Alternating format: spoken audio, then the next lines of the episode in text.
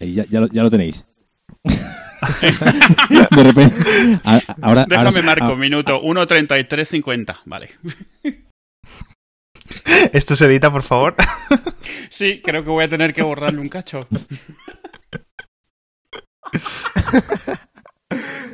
ha quedado un poco feo así. Em.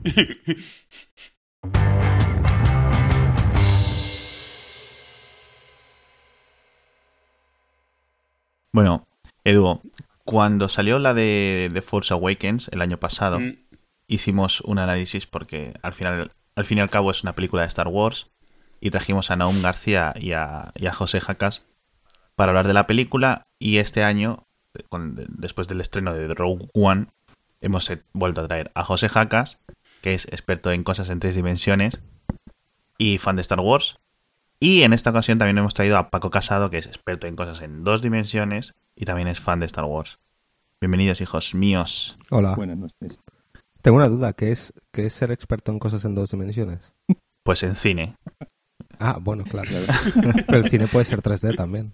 Bueno, yo era por hacer el chiste. ¿Te vale o...? Ah, me vale, me vale, me vale. Porque si quieres, eh, silencio tu micrófono y... Otra vez no, por favor. bueno, no voy a preguntaros directamente qué es lo que... Bueno, y luego también está Eduo. Eduo. Hola. que bueno, que, no importa mucho, porque al fin y al cabo. Entonces, ¿qué pasa? Pues eh, yo quería comentar la película de Rogue One y siempre me junto con gente que sepa más de Star Wars que yo, es decir, el 99% del planeta Tierra. sin querer comentaros directamente qué es lo que os ha parecido la película, ¿vale? Voy a comentar que seguramente el episodio se nos vaya de las manos en cuanto a tiempo. Es sabéis los oyentes que nos hemos intentado como centrar en hacer episodios un poquito más densos, entre 45 minutos y tal. Pero yo creo que este año, o este en esta ocasión, en el primer episodio de 2017, no podemos prometer nada. Al fin y al cabo, ese dúo luego el que edita, con lo cual. Eh, vamos a empezar por lo primero, ¿vale? Rogue One es la primera película del universo de Star Wars que no está basada en las idas y las venidas de la familia Skywalker, que los tenemos ya un poco muy vistos, ya sabemos todo de ellos. Llevan tres generaciones. Bueno, está la madre de Anakin, con lo cual serían cuatro. Bueno, pues sale, sale cuatro minutos, no sé yo. Bueno, a ver. También sale cuatro minutos Boba Fett y tienes pijamas de Boba Fett, o sea. Tienes razón, sí. Era, yo creo que aquí seguramente son José y Paco los que mejor puedan decir, pero había como mucho riesgo, ¿no? Porque bueno, eh, los fans están como muy apaleados, que es el, el, están como con este síndrome de, de, perro apaleado, de que la trilogía, la trilogía segunda, con todas las películas malas, etcétera, todo este Skywalker, etcétera. Y había miedo de que tanto de Force Awakens, que al final no fue una gran película, pero sí una muy suficiente o muy buena para muchos. Y con Rogue One, que se salía de esta parte de los Skywalker para cosas que no estaban probadas, que el, el público de Star Wars o los fans nunca habían probado. Es decir, sabías que vas a tener una galaxia conocida, un entorno conocido, eh, personajes, algunos conocidos, otros nuevos, la mayoría nuevos, pero era un estilo de película que no se sabía, ¿vale? Cómo iba a salir. Voy a empezar por una pregunta general, se la voy a hacer a Paco, pero bueno, realmente es como para todos, ¿vale? Rogue One ha sido muy comentada empresa especializada en cine de género, este que le dicen, que es el cine de frikis, por haber vuelto a grabar muchas escenas, que es lo que se han estado comentando durante meses los reshoots, los famosos reshoots, o regrabar un montón de escenas.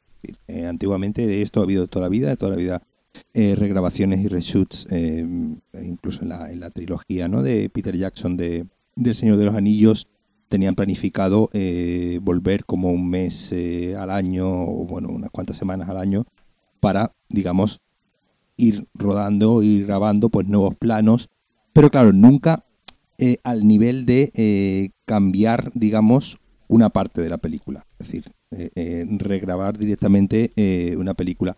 lo que pasa es que también estas cosas nos solemos enterar cuando, si nos solemos enterar, hacemos tener en cuenta cuando salen mal. Es decir, hubo, por ejemplo, mucho, se supo, ¿no? De las últimas de, Los Cuatro Fantásticos y de Escuadrón Suicida, que fueron películas que se sabe que no ya no fueron este tipo de reshoots de simplemente vamos a afinar algunos planos, algunas cosas, sino rehacer la película eh, y por ejemplo, con la de Guerra Mundial Z, la de Brad Pitt y los zombies, pasó algo muy, muy parecido.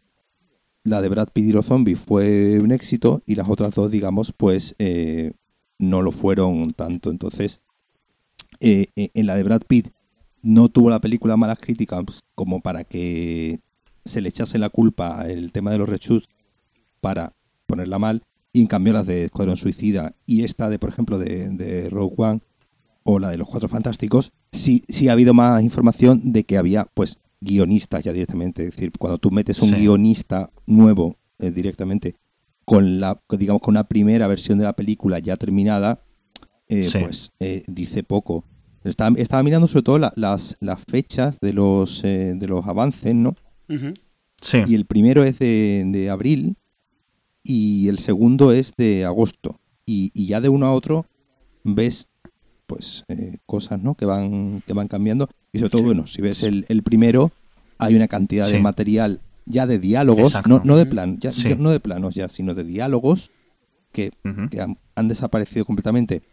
Obviamente también esto, eh, cuando se hacen estos teasers, eh, los teasers lo- no los hace nunca el cineasta, los hace una agencia de Sí. publicidad, una El agencia, equipo de marketing, claro, ¿no? un equipo de marketing especia- que contrata a una empresa especializada en hacer eh, teasers y hacer, y hacer trailers, es decir, no no es un trabajo del departamento de marketing con esta productora, no con el no con el cineasta. De, de hecho, la gente está como muy loca porque se han hecho escenas especialmente para los trailers, pero esto se ha hecho de toda la vida. El tráiler de sí, Terminator sí, sí. 2 era entero una escena que nunca apareció en la peli, que era el Terminator Pero creo, saliendo. que- creo que es distinto de todos modos. ¿eh? O sea, el, el- lo que pasa con Rogue One no creo que han sido que han grabado escenas especialmente para el tráiler, sino que creo que es de las, pro- de las pocas películas que hemos visto cuyos trailers realmente están casi compuestos más por escenas que no salen en la película. Sí. Exacto. Sobre todo el pero, no- primero, pero sobre no todo el porque de se hayan hecho adrede, sino porque, porque luego se ha cambiado. Es que creo que el, el último tercio de la película probablemente es de lo que más ha cambiado. Es el final, casi final, eh,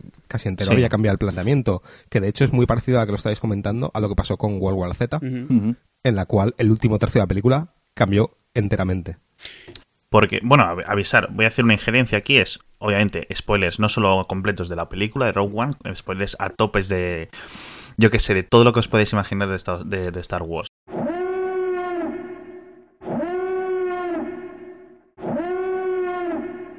Eh, Lo que, lo que estamos viendo es como el, el- el ex- el ejemplo más extremo que hemos visto de eso. En teasers es no- normal que Sí. las escenas sean 100% Exacto. inventadas. Y en trailers es normal que alguna escena no esté. De hecho, en el tráiler del Imperio Contraataca hay escenas de Citripio que no salen en la peli. Pero suelen ser eso, Hmm. una o dos escenas y lo perdonas. Aquí se ve que hay momentos pivotales de la película, escenas súper emblemáticas Sí. que están en el tráiler largo. Y claro, tú, te- tú Sí. montas una película en tu cabeza de cómo va a ser y termina siendo completamente diferente. El, el otro día leía que uno de los primeros planos que, que más que más chulos se vieron en, en el primer tráiler o el primer teaser creo que fue, que fue el de el de Jean Erso con el traje imperial. Hay un Sí. plano que se ilumina el, el- el pasillo y ella está ahí de, de pie y se gira, ¿no? Ese plano lo grabó Gareth, em, el lector, en plan de, bueno, vamos a grabar esto y ya veremos a ver dónde lo metemos. Un plano chulo, sí, sí. ¿Sabes? En plan, mira, que queda guay. Y, luego acabó en el tráiler y ya está, en la película no tenía sentido meterlo. Es Star Wars y cada vez que se publica algo de Star Wars hay gente que va a analizar el tráiler marco a marco, es decir, van a escudriñar cualquier detalle para intentar ver algo en la película. Y claro, luego cuando esos fans llegan y ven la película, se saben el, el, el tráiler de memoria y a la media hora de, estar, de salir del cine ya tienen ahí, pues esto no ha salido, pues esto no sé qué.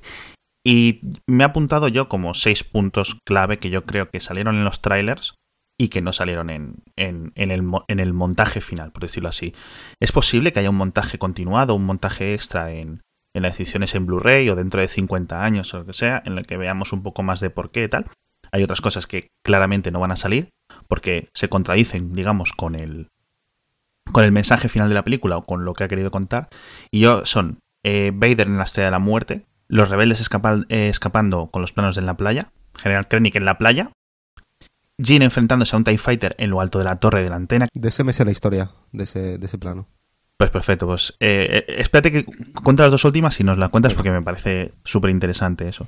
Y luego la escena del tráiler, una que es muy mala, en la que dice, yo me revelo, ¿no? En, español, dice, I rebel. Y eh, por último, yo creo que el, sí, la Jean y el grupo corriendo a otro edificio donde estaba la antena, etcétera, que es esto en la playa, pero sobre todo es la escena en la que ella se levanta, que decía José, como mm, no mirando a cámara, mirando al, al fondo, ella sola con el traje negro. Sí. Cuéntanos lo de lo del TIE Fighter, José. Bueno, el TIE Fighter, em, el, el plano ese, la secuencia iba a ser que, bueno, iba a ser muy cliché realmente. O sea, aparece el TIE Fighter y cuando parece que, que, le va a disparar o lo que sea, aparece un, un X-Wing que dispara al TIE Fighter y lo revienta.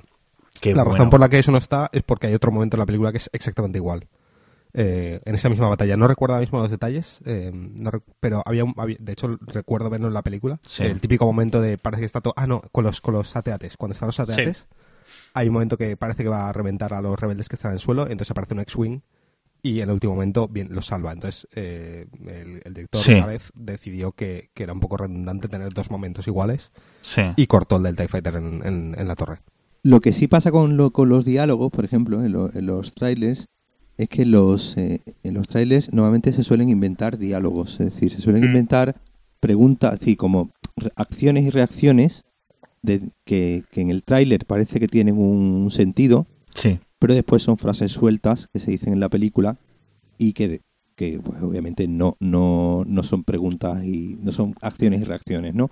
reales. Eh, eh, pasa muchos trailers, te pones a ver, por, el otro día por ejemplo vi el, estaba viendo la película de Civil War, la de Capitán América, y después vi, el tráiler y el tráiler está lleno de, de, cosas que parece que se van diciendo un, personaje a otro y está completamente inventado en el, en el tráiler. Entonces probablemente esto de I Rebel sería algo que diría ella en algún momento en esta escena de la del interrogatorio en este, la reunión. Y, y, bueno pues por, por, lo que fuese lo cortarían y a lo mejor en el tráiler se montó de esa manera como si fuese una respuesta a algo que ya está Ahora que has dicho lo de Civil War, me acuerdo del el, primer trailer en el que salió Spider-Man en, Civil War, que literalmente cuando, cuando ateriza dice lo de, lo de Hi Everyone o algo así. Sí, mm. Hi Everyone. Y en la película eso, esa frase no estaba. Sí, sí está, sí está. Sí está, pero la dice un, un montón de rato después. Es decir, ah, eh, eh, se ponen a hablar y, y, y, de fondo se le escucha al Spider-Man decir Hi Everyone pero él está saludando a pues a, los, a los personajes ¿no? que estaban por allí. Y no y en el tráiler, pues digamos, como que saludaba al, espectador, ¿no? no era... Sí, realmente al espectador. Es muy curioso lo de Civil War porque hay muchas escenas que en el tráiler habían cortado personajes que luego salen en la película, es decir, que no está, los habían quitado con CGI o no los habían puesto con CGI. Sí, sí, sí, sí. En la, en la, de, la de Ultron, por ejemplo, tardó mucho en salir Vision eh, en muchos planos en los que sí realmente estaba y era simplemente porque pues a lo mejor por no hacer el spoiler, por no, hacer el spoiler o porque sería el más caro de renderizar, porque bueno, de Hulk ya tenían el, el, setup hecho ya hace tiempo, ¿no? Pero el, el, Vision pues, pues no. Y son planos que en la película sí salen. Eso es, es, muy, muy habitual. Es que hay mucha gente que no, no sabe eh, el proceso de, de, hacer, es que ahora que se ha entrado en el tema del render, eh, los planos de, de VFX para un tráiler ¿vale? Se expeditan. Es decir, el, el tráiler se, se hace un premontaje súper temprano, ¿vale? Y se dice, vale, estos planos tienen que estar listos en dos meses, en un mes, ¿sabes? En muy poco tiempo, sobre todo para los teasers. Entonces van a las empresas que van a hacer los, los VFX de la, de la película y dicen, estos 20 planos tienen que estar hechos ya. Y eh, muchas veces usan pues VFX que están, eh, están verdes, están súper verdes, eh, modelos que no están del todo texturizados o, em, composiciones que no están del todo bien hechas, eh, planos que están aprobados por los pelos en plan de, bueno, pásalo, pero ya lo retocaremos. Y, más de una vez creo que hay varias webs donde puedes ver em, comparativas de, películas en los que el tráiler se ve una cosa y, el, y, el, efecto en la película final se ve muy, muy, muy Y que muchas veces, por ejemplo, en las Comic Con lo que suelen enseñar son estos que dice José que están todavía con el render eh, bajo mínimos. Por eso muchas veces no lo sacan online o quieren ah. evitar la, la, piratería porque muchas veces enseñan a lo mejor siete minutos de tal película o como el trailer este de la momia que salió sin efectos de sonido. Sí, bueno, pero eso fue. eso, es, eso, es, otra cosa, pero sí, es muy gracioso también. Un último apunte sobre esto. El ejemplo perfecto de esto, si alguien quiere buscarlo, ¿os acordáis del, del workprint de Deadpool que salió hace unos años de Deadpool? No, de, perdona, de Wolverine, de la peli Wolverine. Sí, mm, sí, sí. Eh, que salió con, con efectos inacabados. Era un workprint, que es una versión previa que se usa para, para doblaje o para música o lo que sea y ahí estaba, y ves, ves muchos efectos a medio hacer. Yo me acuerdo que se filtró también la de Hulk, la de Ang Lee, que no estaba terminada. Y un montón de las quejas de los efectos venían de esa versión pirata. Qué curioso. No de la versión final. Qué curioso. Bueno, Vader en la estrella de la muerte, que sale en el tráiler, pero en la película no. ¿Qué sabéis de eso? Porque eso me intriga mucho. Yo tengo. Mi apuesta es que es parecido a lo del plano de Jane que he comentado. Que lo grabaron porque quedaba, guay. y, y dijeron, bueno, ya veremos a ver si dónde lo metemos. Porque es un plano, es un plano de. Sí, sí, ¿sabes? de totalmente. porno, vamos, de, de Mira Vader. Igual que el de Krennic eh, mirando al suelo, que también tiene un- Sí, lleva una pistola. no sé si lleva una pistola en la mano, sí. Eh, el otro día estuve leyendo sobre cómo dirige Gareth eh, y básicamente es muy, es muy de improvisar. Este tío lo que hace es planifica la escena, hace a los actores actuar y él, mientras hacen toma tras toma tras toma, él va con la cámara, una de las cámaras, va por ahí grabando, en plan Sí. de, bueno, a ver este plano, a ver este plano, a ver este plano. O sea, no, no tiene los planos realmente clavados en la Va cámara. ahí así en plan a lo caricatura ahí con los dos dedos puestos así haciendo huevo, No, no, él con la cámara, él coge la no, no, cámara. con la cámara. O sea, literalmente con la cámara de 20 kilos la va cargando y va, y va probando. Y lo que queda bien, pues lo, lo mete y lo que no, pues nada. Entonces yo creo que es muy de, de ostras, se me acaba Sí. de un plano súper guapo, tal, no sé qué. Vamos a poner al Vader aquí y, y Mm. tal y cual, lo grabamos. Ya veremos qué hacemos. Es así. Y yo creo que, fíjate, en la película de. Una de las películas anteriores de Gareth Edwards, eh, la de Godzilla, esta de San Francisco y tal, yo juraría que en el trailer también había casos Mm. así. Es decir, que eran cosas que quedaban espectaculares, que te vendían la película y que luego en la película no aparecían. No, en. Godzilla, en Godzilla lo que pasaba era que eh, en el tráiler metieron los tres únicos planos de Godzilla en la película. Puede Sí, ser. Es que en la película solamente había esos tres planos de Godzilla. Entonces, Sí, Mm. tiene un presupuesto limitado. Y además escondían los, los mutos. En el tráiler los mutos no salían. Entonces eran planos en los que eh, en la película ese plano lo veías Godzilla y los mutos y en el tráiler solo Godzilla. Es verdad, es verdad, qué buena, tío. A mí me gustó Godzilla, ¿no? No puedo decir que... A, a mí me gustó mucho, yo, yo estoy muy contento. O sea, pel- o sea, la parte humana me pareció súper floja, pero la parte de peleas y tal me moló mucho. Y yo creo que aquí podemos ir a, a una cosa un poco más a- a- al grano, porque una de las grandes partes del tráiler es ellos, es la escena de la playa, que es al final lo más fuerte de la película, este tercio final, como le dice la gente, o segunda mitad, etcétera, en los que se ve a nuestros héroes, o a los rebeldes, por decirlo así, con los planos corriendo por la playa. Es decir, parece que se grabaron como muchas escenas mucho más dramáticas, de, como de guerra, como salvar al soldado Ryan, pero en, en el nombre del planeta este que no recuerdo Sí. cómo se llama. Es como que cambiaron el desarrollo del final. sí, de hecho, Salva Soldado Ryan salió mencionada, ¿no? Cuando, cuando estuvieron. cuando, ah, bueno, al principio empezaron a vender la, la película y un poco a decir el tono que, que tendría, que sería una película más Mm. bélica, que al final no ha quedado una película tan bélica como nos, eh, nos habían vendido al principio. Y yo creo que ahí, es donde está un poco el cambio de, de tono de la película. Es decir, de que, de que esa parte final tenga más un tono más de aventuras, es es menos, menos sangriento tener que llevar eh, un, un cacharro a lo alto de una torre para que haga una transmisión por, por satélite. Eso es, justo eso es lo que quería ir, porque al final pasamos de tener un salvar al soldado Ryan, que podían haber sido a lo mejor 20 minutos más de ese tipo de escenas, si fuera sido dramática, pero hubiera quedado una película muy bélica.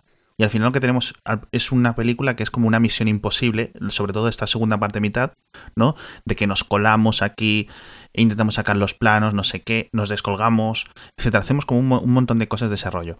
¿Y vosotros creéis que ha sido em, ha habido como una mano de Disney que decían esto es muy violento, esto es, ¿no? No. Yo personalmente no creo que haya sido Disney. Yo creo que ha habido un tema de ritmo Sí. y de tono, obviamente. Sí, eso es. Pero de ritmo, o sea, tú al final en una, en una cosa de estas escenas bélicas también probablemente filmas muchísimo Claro. más porque necesitas al final ver cómo juntas ritmo, planos y eso.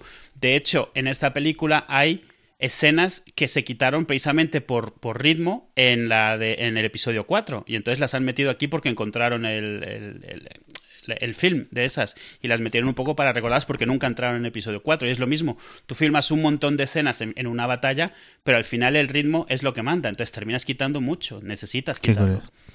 Mi, mi teoría, de, de hecho no sé si esto lo leía en Reddit o lo leía a alguien de, de- metido en, en la película o que sea.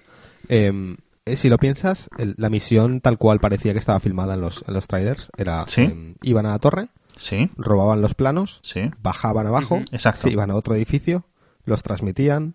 eh, y, y- y ese tramo del medio entre un edificio y otro es donde pasan los planos Exacto. estos del tráiler. Sí. A mí me da la impresión de que igual eh, cuando hicieron el montaje vieron que eso que, que era un poco redundante otra vez, o sea, es decir, dos, dos infiltraciones en dos edificios con una batalla en el medio, igual se quedaba muy largo, igual el ritmo no era bueno, igual no tenía mucho sentido.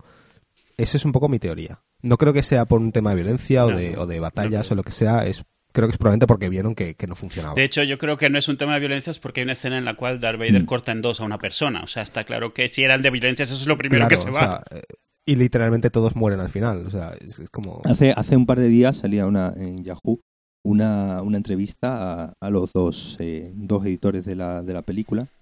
Uno de ellos es, eh, es, es hermano de, de, es John Gilroy, es hermano de Tony Gilroy, que es el, el segundo guionista que entró en la, en la película.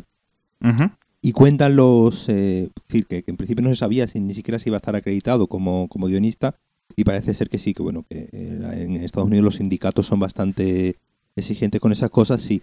Y si tú haces un cierto número de cambios, ya te mereces, ¿no? Un, aparte, bueno, de todo el beneficio económico que ello conlleva. Y, contaban los dos, eh, los dos montadores de, de, la, de, la, película. Uno de ellos es el montador habitual de, de Gareth Edwards. Y eh, este otro, eh, John Gilroy, es, digamos, el, como el señor lobo, ¿no? Es el hombre para todo de, Hollywood, que es al que llaman para arreglar desaguisados, tanto a él como al hermano de, este tipo, ¿no? Uno, en, el, uno en, en la parte de guion y dirección y otro en la parte de, montaje. Y contaban que básicamente lo que había habido era un, problema narrativo. Es decir, eh, empezaron, eliminaron algún, cambiaron alguna motivación, eliminaron alguna trama y a partir de ahí empezaron, empezaron a ver que, digamos, se les iba desmontando el resto. Es decir, que, todos esos cambios que habían hecho como a mitad de, que querían, o de personajes, ¿no? Que querían eliminar a, a, mitad de película, pues, o motivaciones que, que, querían cambiar de los personajes, afectaban al resto, entonces digamos que pues eso era una bola de nieve que, eh, que, hacía que tuviese que cambiar ya muchas cosas de, toda la parte, sobre todo de toda la parte final. Sí es verdad que cuando, que cuando, que cuando salió en, en junio ¿no? el tema de los, de los regrabaciones, la, la, noticia era más que era, que era un problema de tono, no un problema de, no un problema narrativo, no era un problema de, de historia. Y una cosa muy, muy curiosa que cuenta en esta entrevista uno de los, de los editores es que eh, Gareth Edwards le, le con el, digamos, con el, la, la, escaleta, la primera escaleta que si una escaleta, digamos, es un simplemente una descripción, ¿no? De escena por escena de la película, escena por escena, pero sin, sin diálogos, ¿no? Simplemente qué pasa en cada escena, pero sin matizar tampoco mucho. Y le encargó que hiciese, digamos, con esa escaleta, que cogiese cientos de otras películas y fuese montando, como si fuese montando la película ya, cogiendo diálogos de otras películas, cogiendo. Entonces decía que, por ejemplo, que para la, para la escena del interrogatorio, cogieron una escena de Alien del, del, interrogatorio, ¿no? Y fueron cogiendo diferentes eh, eh, de, aliens de la, de la segunda, ¿no? Cuando, cuando se despierta Ripley y la, y la interroga. Eh, y fueron cogiendo, digamos, pastiches, ¿no? De diferentes. Hicieron como un pastiche de toda la película ya prácticamente eh, montada, pero con escenas de, de, otras, de otras películas. Es decir, para que, para que veáis también el, el nivel de, de, precisión muchas veces que manejan esta gente, que no nos creamos tampoco que van dejando las cosas al azar y, van improvisando, sino que todo lo que se va haciendo es, eh, está, está muy pensado y está muy muy, muy controlado. Eso me recuerda también, em, el, es que justo quería comentar eso, lo de, lo de que hicieron el montaje con otras películas, porque me recuerda a todo el drama, bueno, la historia que hubo hace poco con el tema de la música ah, temporal. Ah, cierto, que lo comentamos. Ah, también, sí, sí, claro, sí, sí, y es que cuento. En el momento en el que un director utiliza otras películas o utiliza otra música para, para plantear un poco cómo hacer la película, está un poco autodictándose un, tono o un, cierto estilo, ¿no? Que, posiblemente siga después en, cuando le toca grabar o le toca hacer la, música final. Antes de saltar a, más temas de la película, me gustaría comentar una de las cosas que yo creo que más ha dado que hablar, que son los efectos especiales. Efectos visuales. Literalmente yo creo que lo más relevante dentro, de ellos es el, tema del 3D eh, para traer a la vida al comandante o al general Tarkin o y aquí yo creo que Hagas te voy a dejar, José, te voy a dejar que eh, expliques cómo se puede hacer algo que yo creo que ha quedado bastante bien. Eh, cuando yo fui al cine todo el mundo ya sabía, todo el mundo de mi grupo sabíamos que, este hombre estaba muerto, con lo cual eh, imaginábamos que tenía que ser un, un, renderizado en tres dimensiones o como o el proceso que sea. Pero vamos, comenta un poco tú, a ver. A ver, básicamente es una marioneta calcetín de Vale. alta tecnología. Ajá. No, es broma. Em, a ver, me estaba, me estaba creyendo, te lo juro, 100%. ¿En serio te lo estabas creyendo? Sí, es No, un no. calcetín, es literalmente un calcetín. Eh, a ver, a- yo llevo defendiendo este efecto desde, desde el principio porque hay Sí. mucha gente, hay mucho hater, ¿vale? Eh, entonces, mi, mi, mi teoría es, todo el mundo el que he visto rabiar sobre esto es gente que, que ya sabía que, que este hombre, Sí. ¿cómo se llama el actor que me he olvidado? Eh, Peter Cushing. Eso, Peter Cushing estaba muerto, ¿vale? Ve, y claro, ese es eso... el problema, que tú no te sabes el nombre del actor y yo sí. no, no, a mí me sacó muchísimo. Vale, pero... en- Precisamente, en- por, en- precisamente por eso que dices. Claro, porque automáticamente plantean en tu cerebro que eso no es físicamente posible. Ese señor no puede estar en la película porque ese señor está muerto. ¿Vale? Y esto es algo que pasa con todos los efectos visuales de cosas que sabes que son imposibles. No te crees los bichos gigantes que destruyen ciudades porque, por muy bien hechos que estén, sabes que no existe un bicho gigante que destruye ciudades. ¿Vale? El problema es que cuando lo estamos llamando al nivel humano, es, peor aún, porque, ¿sabes? Ese tío está muerto, o sea, no, no, no puede ser. Y, y entonces, entonces cuando empiezas a ver los fallos y empiezas a buscar qué es lo que no queda del todo humano, qué es el brillo de los ojos, qué si no sé qué. A ver, yo creo que en ILM están posiblemente las personas que más controlan de este tema. ¿Vale? Y si habéis visto el vídeo que ha salido hoy, eh, salió esta noche de- del reportaje de sobre cómo lo hicieron, Ujú. eh, veis el nivel al que llegaron de, de- Sí. de intentar conseguir que, que fuese real. De hecho, eh, además de, de este vídeo, han habido un par de artículos en, en un par de webs de, especializadas de, de video- de efectos visuales y os, os los, os los enlazaré cuando pueda, em, donde básicamente hablaban que la prioridad era el realismo, no que se pareciese. Es decir, si, si, si era necesario eh, que algún detalle no fuese correcto en cuanto a, a que se pareciese a, a Peter Cushing, pero que hacía que fuese más Al real actor. de cara a la persona que lo está viendo, tiraban hacia ese lado. ¿Vale? A que movimientos, eh, el- el- la- las texturas de la bueno, los materiales de la cara, etcétera, que fuesen reales. Entonces, a mí que alguien me diga que no se lo creía me parece bien, pero creo que un 90% del, de- del hecho de que no te lo creas es porque tú sabes que eso no es real. ¿Vale? Porque el, el otro lado, el otro espectro es Mm. toda la gente que la ha visto no sabía que Peter Cushing está muerto y no han dudado en ningún momento de que ese tío era un tío real. Sí. Eh, mi mujer justamente estaba al lado y me dijo, ah, pues no sabía Exacto. que ese tío era 3D. Sí, sí, estoy to- total, to- totalmente, totalmente de acuerdo con contigo. No, yo lo, yo, claro, yo, yo eh, eh, habiendo visto la, la, la primera el episodio 4 muchas veces, viendo el personaje, claro, y conociendo al actor de, de, de otras, de otras películas, claro, en, cu- en cuanto lo vi dije, no, esto no es, no es un, eh, si hubiese sido un señor, es decir, el mismo actor que, que, que no, bueno, este actor que ha hecho que ha hecho de él, ¿no? Eh, Sí, el- que usaban de con referencia. Los, con, los, con los puntitos estos blancos en la, en la cara, me hubiese probablemente me hubiese sacado menos que lo que me sacaba, porque cada, claro, ca- cada Claro. vez que lo veía, eh, eh, una, el 1%, el 1% de mi cerebro Hmm. me, me, me, me lo rechazaba. Sí, a, a mí me pasaba que, de hecho, no me acuerdo de casi ninguna de las escenas a nivel diálogo porque estaba pensando, joder, lo que han hecho los cabrones estos, ¿sabes? Y, y ese es el problema, y creo que a mucha gente le pasa eso, que estaban tan preocupados Sí. De si el efecto era bueno o no era bueno, de, de cómo lo han hecho, de, metidos de ahí en- no me lo estoy creyendo, de si Sí. me lo estoy creyendo, que, que te olvidas del- de, de que tienes que estar fijándote en la película. Yo, Vale. yo aquí tengo una opinión un pelín diferente. O sea, Bueno, No, no, no, no voy a discutir. Luego, a ver, yo fui a verla con Itzel. Itzel no sabía, no sabe quién es Peter Cushing, no le interesa realmente quién es Tarkin, no, o sea, vamos, no lo identifica. No se dio cuenta en cuál fue que salió un actor que le reemplazaba en Sí. episodio, Episodio 3, tres, puede sí. ser? Sí, sí, sí, sí. Que era como Ellen joven, se supone. Ella no, o sea, le sonaba de algo, pero porque es un actor famoso, no por otra cosa, pero ella no es muy cinéfila ni nada. De hecho, va a Star Wars porque quiere ver luchas y me acompaña principalmente. Eh, y lo vio. Lo que me dijo ella es Mm. que si estaba muy maquillado. O sea, en el sen- yo, yo creo que a gente, cualquiera que se hubiera estado fijando, algo tenía. O sea, porque eh, la realidad es que no llega al 100%. No, no, yo- yo- ojo, yo no digo que sea al 100%, claro. Pe- Obviamente, si tú sabes que se ha muerto, si a la gente, si la gente se estaba fijando, a lo mejor le veía eso, como, como cuando alguien está demasiado maquillado, que sientes que le faltan Sí. arrugas en la cara o que el- los Sí. tonos no son.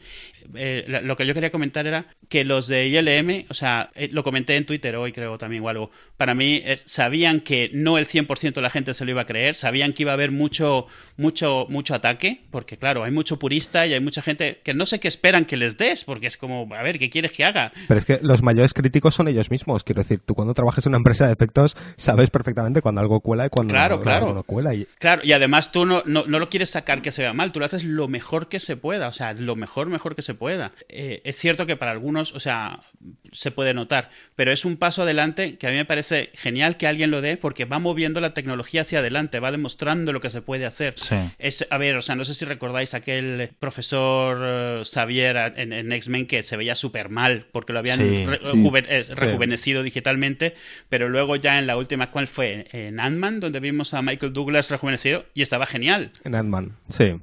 Y en Civil War, eh, eh, Sí. Robert Downey Jr. Y en Westworld, exacto, Anthony Hopkins, claro. Ah, bueno, es verdad, en Westworld eh, hace poco Anthony Hopkins también. Pues a mí me parece que eso es necesario. Ese, esas- ese, ese intentar empujar hacia adelante, te vas acercando. si- si- va a ser muy difícil llegar al 100% porque todavía ni siquiera estamos al tanto de todas las cosas que inconscientemente detectamos en un ser vivo, especialmente en un ser humano. Estamos programados desde que nacemos para reconocer caras. Exacto. Entonces, hay, cada vez que se hace una de estas, siempre ves el documental, no importa lo nuevo que sea, y dicen, y descubrimos que había esta translucencia en la no sé qué del no sé cuánto, y descubrimos que Sí. cerramos. lo- Yo me acuerdo todavía la primera vez que escuché algo así, que fue el Pixar, cuando decía, pues que no parpadeamos simétricamente, cosa que jamás lo piensas. Y entonces ellos en sus análisis en cámara lenta, y de repente esa tontería hace que se vea un poquito más y un poquito más. A mí me parece muy bien, la verdad.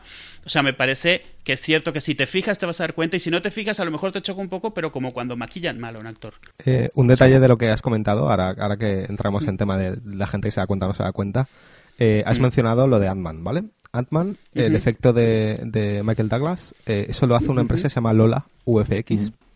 ¿Vale? Lola UFX es un, es un, un estudio que se dedica ex- exclusivamente a maquillaje digital, que tiene uno de los mayores secretismos de toda la industria de los FX porque hacen un montón de trabajo que está que, que- que no, del que no pueden hablar. Eh, a nivel maquillar personas digitalmente, eh, arreglar culos, arreglar cuerpos, eh, un montón de cosas, ¿no? En serio, hacen cosas como lo de Atman, en plan exagerado, pero también hacen cosas, un montón de arreglos sutiles, actrices, actores y demás, eh, de los que no te das cuenta cuando estás viendo la película y de los Claro. cuales ellos no pueden hablar porque les han prohibido eh, mencionar ese tipo de arreglos. Eh, y son los mejores en ese, en, ese, en ese tema. Que es un tema distinto a lo que han hecho aquí. Es decir, eh, lo que hacen Lola Claro, es maquillaje digital, con mucho reproducción de caras eh, jóvenes sobre viejas, etcétera, etcétera. Es una serie de técnicas. Y aquí es literalmente un, un personaje 3D completamente. Pero bueno, sí, Sí. Se, se asemeja, ¿no? Al fin y al cabo. No, no, no, lo- no, no es que fuese igual, sino que es una tecnología, una tecnología que al ir usándola la vas mejorando. Y entonces era comparar algo que, que salió muy mal a algo que no. Exacto. Y algo que Mm. han dicho en el, en el mismo vídeo de que estábamos hablando sobre el, el reportaje sobre esto, algo que dice John Knoll, que es el supervisor de efectos de, de ILM, es que si una cosa tiene Star Wars es que siempre se ha, ca- se ha caracterizado por empujar las técnicas de VFX de la ep- del, del momento, Claro, ¿no? Igual claro. que lo hizo la original, igual que las precuelas empujaron el tema de las cámaras Sí. digitales y los fondos virtuales y demás, esta ha salido por el rollo este de del, los personajes 3D, ¿no? Entonces, ellos opinan, piensan que, que tienen que dar la oportunidad a esto, aunque luego igual dentro de 10 años pensemos que, pues bueno, que estaba un poco verde para la época, Claro. pero que valía la pena intentarlo. como el Yoda de Imperio Contraataca, que es como en la época a lo mejor era la leche y ahora lo ves y es un poco Sí, de yo, yo tengo un problema con la gente que prefiere las marionetas, creo que están Bueno. equivocados. O sea, ¿Con cómo? que creo que la gente que prefiere marionetas y, Ah, bichos, efectos prácticos de este tipo, la mayoría, la mayoría de las veces están equivocados. Creo que, creo que las marionetas y este tipo de efectos suelen envejecer peor que muchos efectos digitales. Sí, yo creo que sí. En general, bueno, puede haber de todo y un poco, ¿no? Al final depende un poco del presupuesto. Hay, a ver, hay de todo, ¿eh? Entiendo, hay de todo. De- yo creo que depende de qué momento Sí, en el tiempo. Hoy en exacto. día, algo hecho hoy es muy probable. Algo hecho, o sea, episodio 1, está claro que ese Yoda no estaba bien. No, ese Yoda estaba fatal, pero incluso para la época a mí no me gustó. Da, claro, pero quiero decir, o sea, hoy en día sí que probablemente elegir uno u otro es más un tema de cuál te es más fácil, cuál te es más Sí. flexible eh, y, y- y qué requieres que haga el efecto. Si quieres que esté Exacto. saltando por ahí, pues no te vale una marioneta a lo mejor. Pero sí, o sea, hace unos años, obviamente, pues no estábamos ahí en el tema de CGI. Y también, también con nuestro ojo se va educando. Exacto. A- a- a- a- como igual que se educa, se nos ha educado de la televisión de tubo Exacto. a la televisión en HD Sí. Y ahora vemos un DVD y decimos, Dios mío, ¿cómo podía yo ver este horror Claro. tan grande? Y ahora, y en su momento nos parecía lo más, ¿no? Un DVD. El otro día estaba viendo yo la, eh, eh, la El Señor de los Anillos, Las Dos Torres. ¿no? La digamos que en su momento, pues la, toda la parte del Gollum fue lo más, ¿no? De, de- de integración de un personaje. porque na- no tenemos en cuenta ya ya ya Jar Jar Binks, ¿no? Entonces, que por muy funesto que fue, que por muy funesto que fuese el personaje, estaba muy bien hecho también. Exacto. No, no, no, no- Está muy bien hecho, ¿eh? Yo Jar Jar siempre voy a defender que está muy bien hecho. Claro, es decir, el personaje pobre era ir- irritante, pero el, el, el 3D estaba, estaba muy bien conseguido y si probablemente sin eso eh, eh, eh, Peter Jackson pues no hubiese podido hacer el, el Gollum. Y, y- y- eso, viendo, y viendo las escenas del, del Gollum, el problema es el de siempre. El Gollum funciona bien cuando está solo, pero en cuando está Mm. interactuando con otros personajes, le ves, le ves, eh, y, y a lo mejor en su momento lo veíamos, pero mm, lo, lo dejábamos exacto. pasar. ¿no? Nuestro cerebro, digamos, no Sí. estaba tan, tan acostumbrado. Claro, ahora 15 años después, habiendo visto ya otra otra serie de pues en Avatar, por ejemplo, me acuerdo, ¿no? Cuando James Cameron, que era la parte más difícil al final, cuando el, el Naví tiene que abrazar a, a- a él, es decir, Sí. esa integración entre el personaje en 3D y el personaje real, ¿no? Ya vamos, y ya claro, y ahora mismo ya pues eso, 15 años del Señor de los Anillos, lo vemos ahora y lo vemos cutroncillo, pero en su momento nos parecía lo más... Pero ha envejecido bien, ¿eh? Yo, yo, bueno, yo, yo vi la trilogía estas navidades y... Ha envejecido bastante. Muy bien. Como Parque Jurásico, por ejemplo. No, no, no, no, no, no, no digo, no digo que haya envejecido nada mal, no, no, sí, pero, pero obviamente tú lo ves y dices tú, esto hoy en día, esto mismo, Claro. quedaría Sí. mucho más fino. Pero es que también, eh, una cosa que está, lo que estabas comentando antes de las pantallas y los DVDs y demás, es que además de, de el, el hecho de que la tecnología tiene que ir mejorando y demás, eh, toda la gente se dedica a todo el tema de efectos digitales, está peleando contra las pantallas 4K, las pantallas 8K, eh, los Claro. Blu-rays, los formatos, los LEDs, lo que sea, toda la tecnología Claro. de visionado que, que va mejorando es, es, es el mar contracorriente contra el que luchan Sí. los artistas digitales. Claro. Entonces, claro, se, se hace cada vez más difícil colarle a la gente un efecto digital porque ya no puedes excusarte en el DVD que se ve en baja resolución o el, el VHS. Sí, ya ves, la- ves las costuras, ves los pintadas, ves las huellas digitales, ves... Exacto. Sí, sí. No, yo cuando, cuando me compré la amenaza fantasma en VHS, que me la coló el vendedor del blockbuster, ojo, o sea, estoy diciendo un montón de palabras así como raras para la gente más joven, blockbuster, tal, pero eh, vamos, o sea, Jar Jar Binks se veía, mm, bueno, o sea, era el futuro, o sea, claro, pero era VHS, era en una tele de 17 pulgadas como la que tenía en mi casa, era eh, pues la resolución de un VHS, ¿no? La que es, o sea, muy mínima. De hecho, de hecho, ves la trilogía original en HD que está ahora Sí. y ves las rebabas en es- los bordes de los, de los, de los eh, uniformes de los, de las tropas y El- todo esto. el- sí, es como... A mí una cosa que me da mucho asco es el casco de Vader en episodio 4. El que han tenido que replicar idéntico en Rogue One. Se ven los ojos rojos. es- es- Sí, es- porque es, es mate, está rayado, eh, es, es feo, sí, es... Que, que luego vas a, la, a la- toda la comunidad esta de, de props y de gente que colecciona tal, y lo que quieren es justamente eso, quieren que estén igual de mal que los originales. Claro. Pero, pero digamos Sí, que ves las películas hoy en día y ves un montón de juntas en decorados, eh, Sí, los props sí. así chungos y tal, y a mí me quita un poco de la experiencia. Bueno, claro, al final nunca la vas a poder ver como, como en, su, en su época, pero bueno. No tienes tampoco los mismos ojos. Lo que sí hay un efecto similar, que quiero saber la diferencia, porque unas escenas más allá, bueno, en la última escena de, de la película seguramente, aparece, voy a decir entrecomillado Carrie Fisher, pero realmente lo que sale, bueno, sí, Carrie Fisher de joven, Sí, es ella, claro. hecho digitalmente. ¿Cómo está conseguido ese efecto? es lo mismo. Eh, es exactamente igual. Allí no estaba Carrie Sí. Fisher, bueno, a lo mejor poniendo la voz en un estudio. No, estaba una actriz noruega, creo que es, eh, que me hizo mucha gracia cuando por fin pudo tutear, toda contenta ella con sus 300 followers, pudo tutear que había sido Carrie Fisher. Eh, sí, es que alguien, alguien encontró el tweet Sí. y era muy gracioso porque es, una chica, pues una actriz de estos de, no sé, Sí. está ahí y tenía pocos followers y hacía, no, no tutea mucho, pero puso un tweet como hace tiempo en plan de qué ganas tengo de algún día poder hablar de lo que estoy haciendo, tal, no sé qué, de lo que he hecho hace poco. Y rollo, cuatro tweets después es, bueno, pues ya puedo decir que he sido ella en Rock One y tal. Como- me parece muy, muy bonita. Eh, bueno, total, que sí, mismo rollo que, que Tarkin, una actriz Sí. que se parece, que tiene un aire a, a Carrie Fisher, la usan de referencia de, de actuación y demás, Ajá. pero reemplazan toda su cara, toda su cabeza o incluso Claro. su cuerpo, no estoy seguro, por eh, una Carrie Fisher digital. Todo Vale. el mundo me ha dicho que les pareció menos creíble. Sí. Eh, mi- Esa Carrie Fisher. Sí, eh, entiendo que es por dos razones. Una, es un solo plano, por lo tanto, menos tiempo dedicado a, a todas las minucias del personaje. Eh, Bueno, tres cosas. Dos, es un personaje que conocemos más, que en, que Claro. en episodio 4, 5 y 6 sale más, por lo tanto tienes su cara más, más conocida. Y tres, el escenario es más iluminado y por lo tanto hay menos Sí. formas de esconder mm, cualquier posible Claro. fallo. Porque aquí yo tengo una pregunta. ¿Es más fácil hacer una tez joven como la de Carrie Fisher comparada con la de comparada con la de em, este hombre eh, Peter Cushing?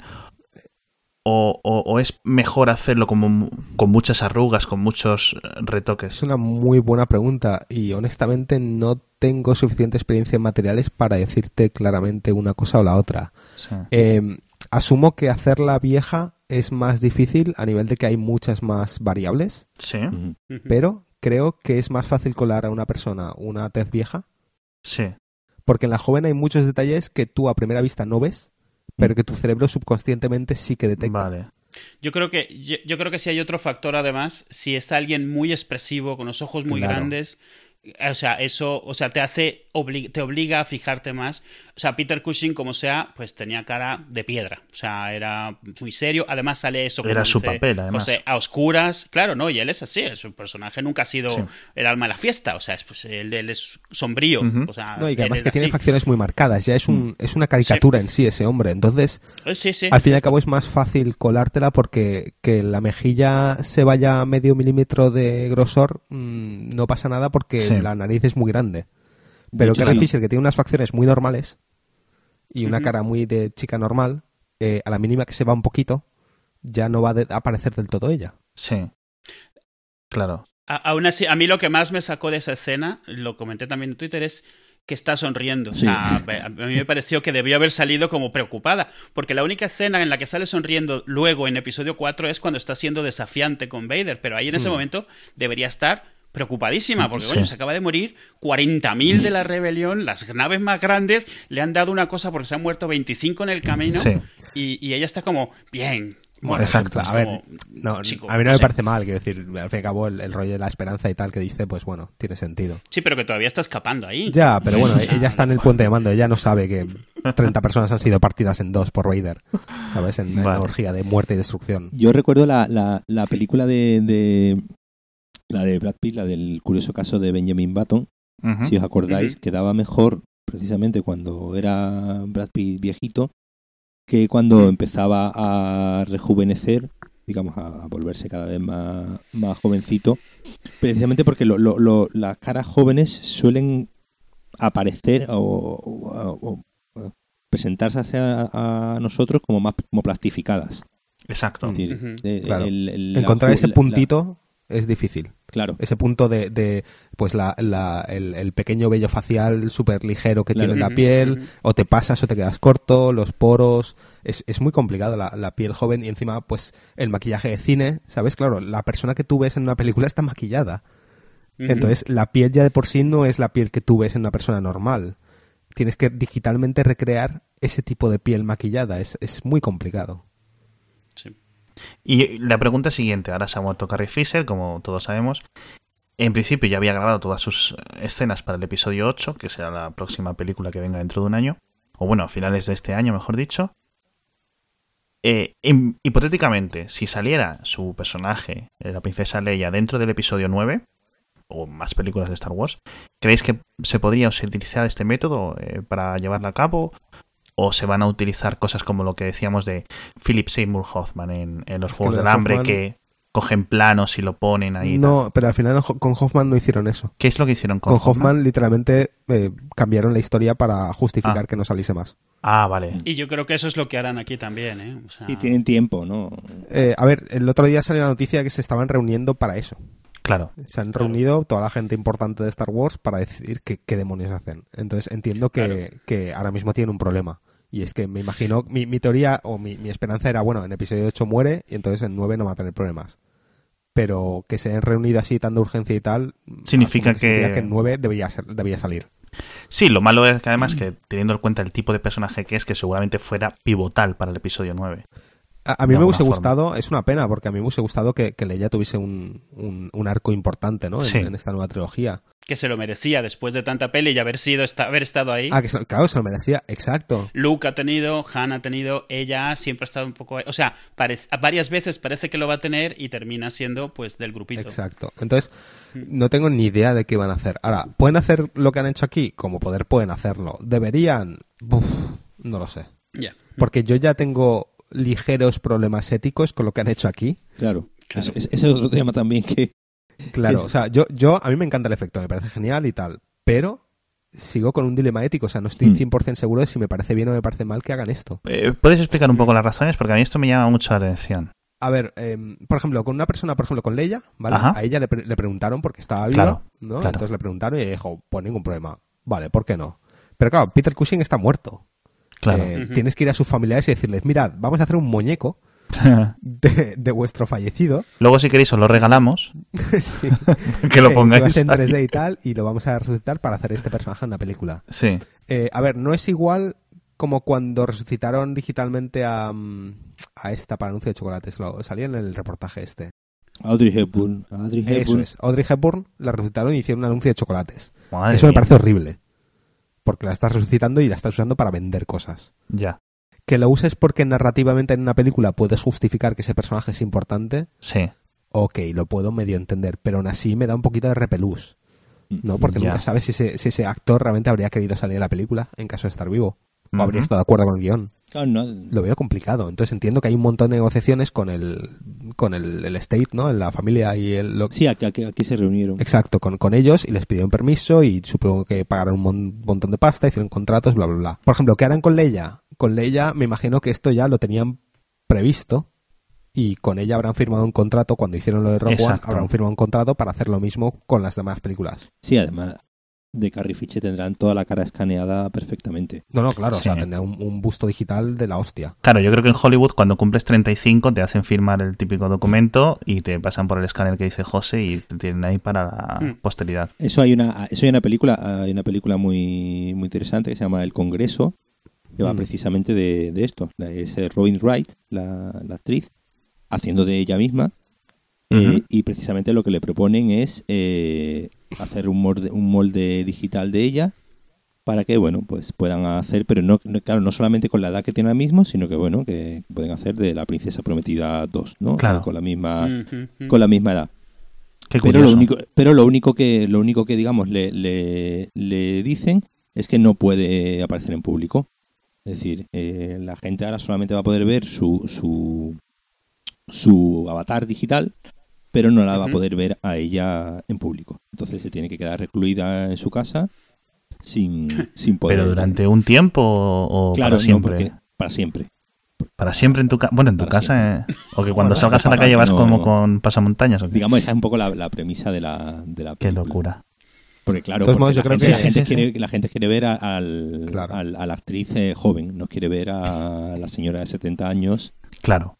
Eh, y a mí, de todas formas, esto que comentaba Jacas de que se han reunido en Disney aquí, un plan reunión de emergencia y tal, a mí esto me dice, y vamos a utilizarlo para enlazar con el tema del lore, es posible que si hay un arco fuerte de Leia en el futuro, en episodio 9, signifique que... O una de las cosas que puede significar es que la teoría de que Rey... Hay como varias teorías, varias hipótesis, ¿no? De, de quién es hija Rey, quién abandonó a Rey en, en el planeta. En, es en, en. ¿Cómo se llama el planeta? Yaku. En Yaku.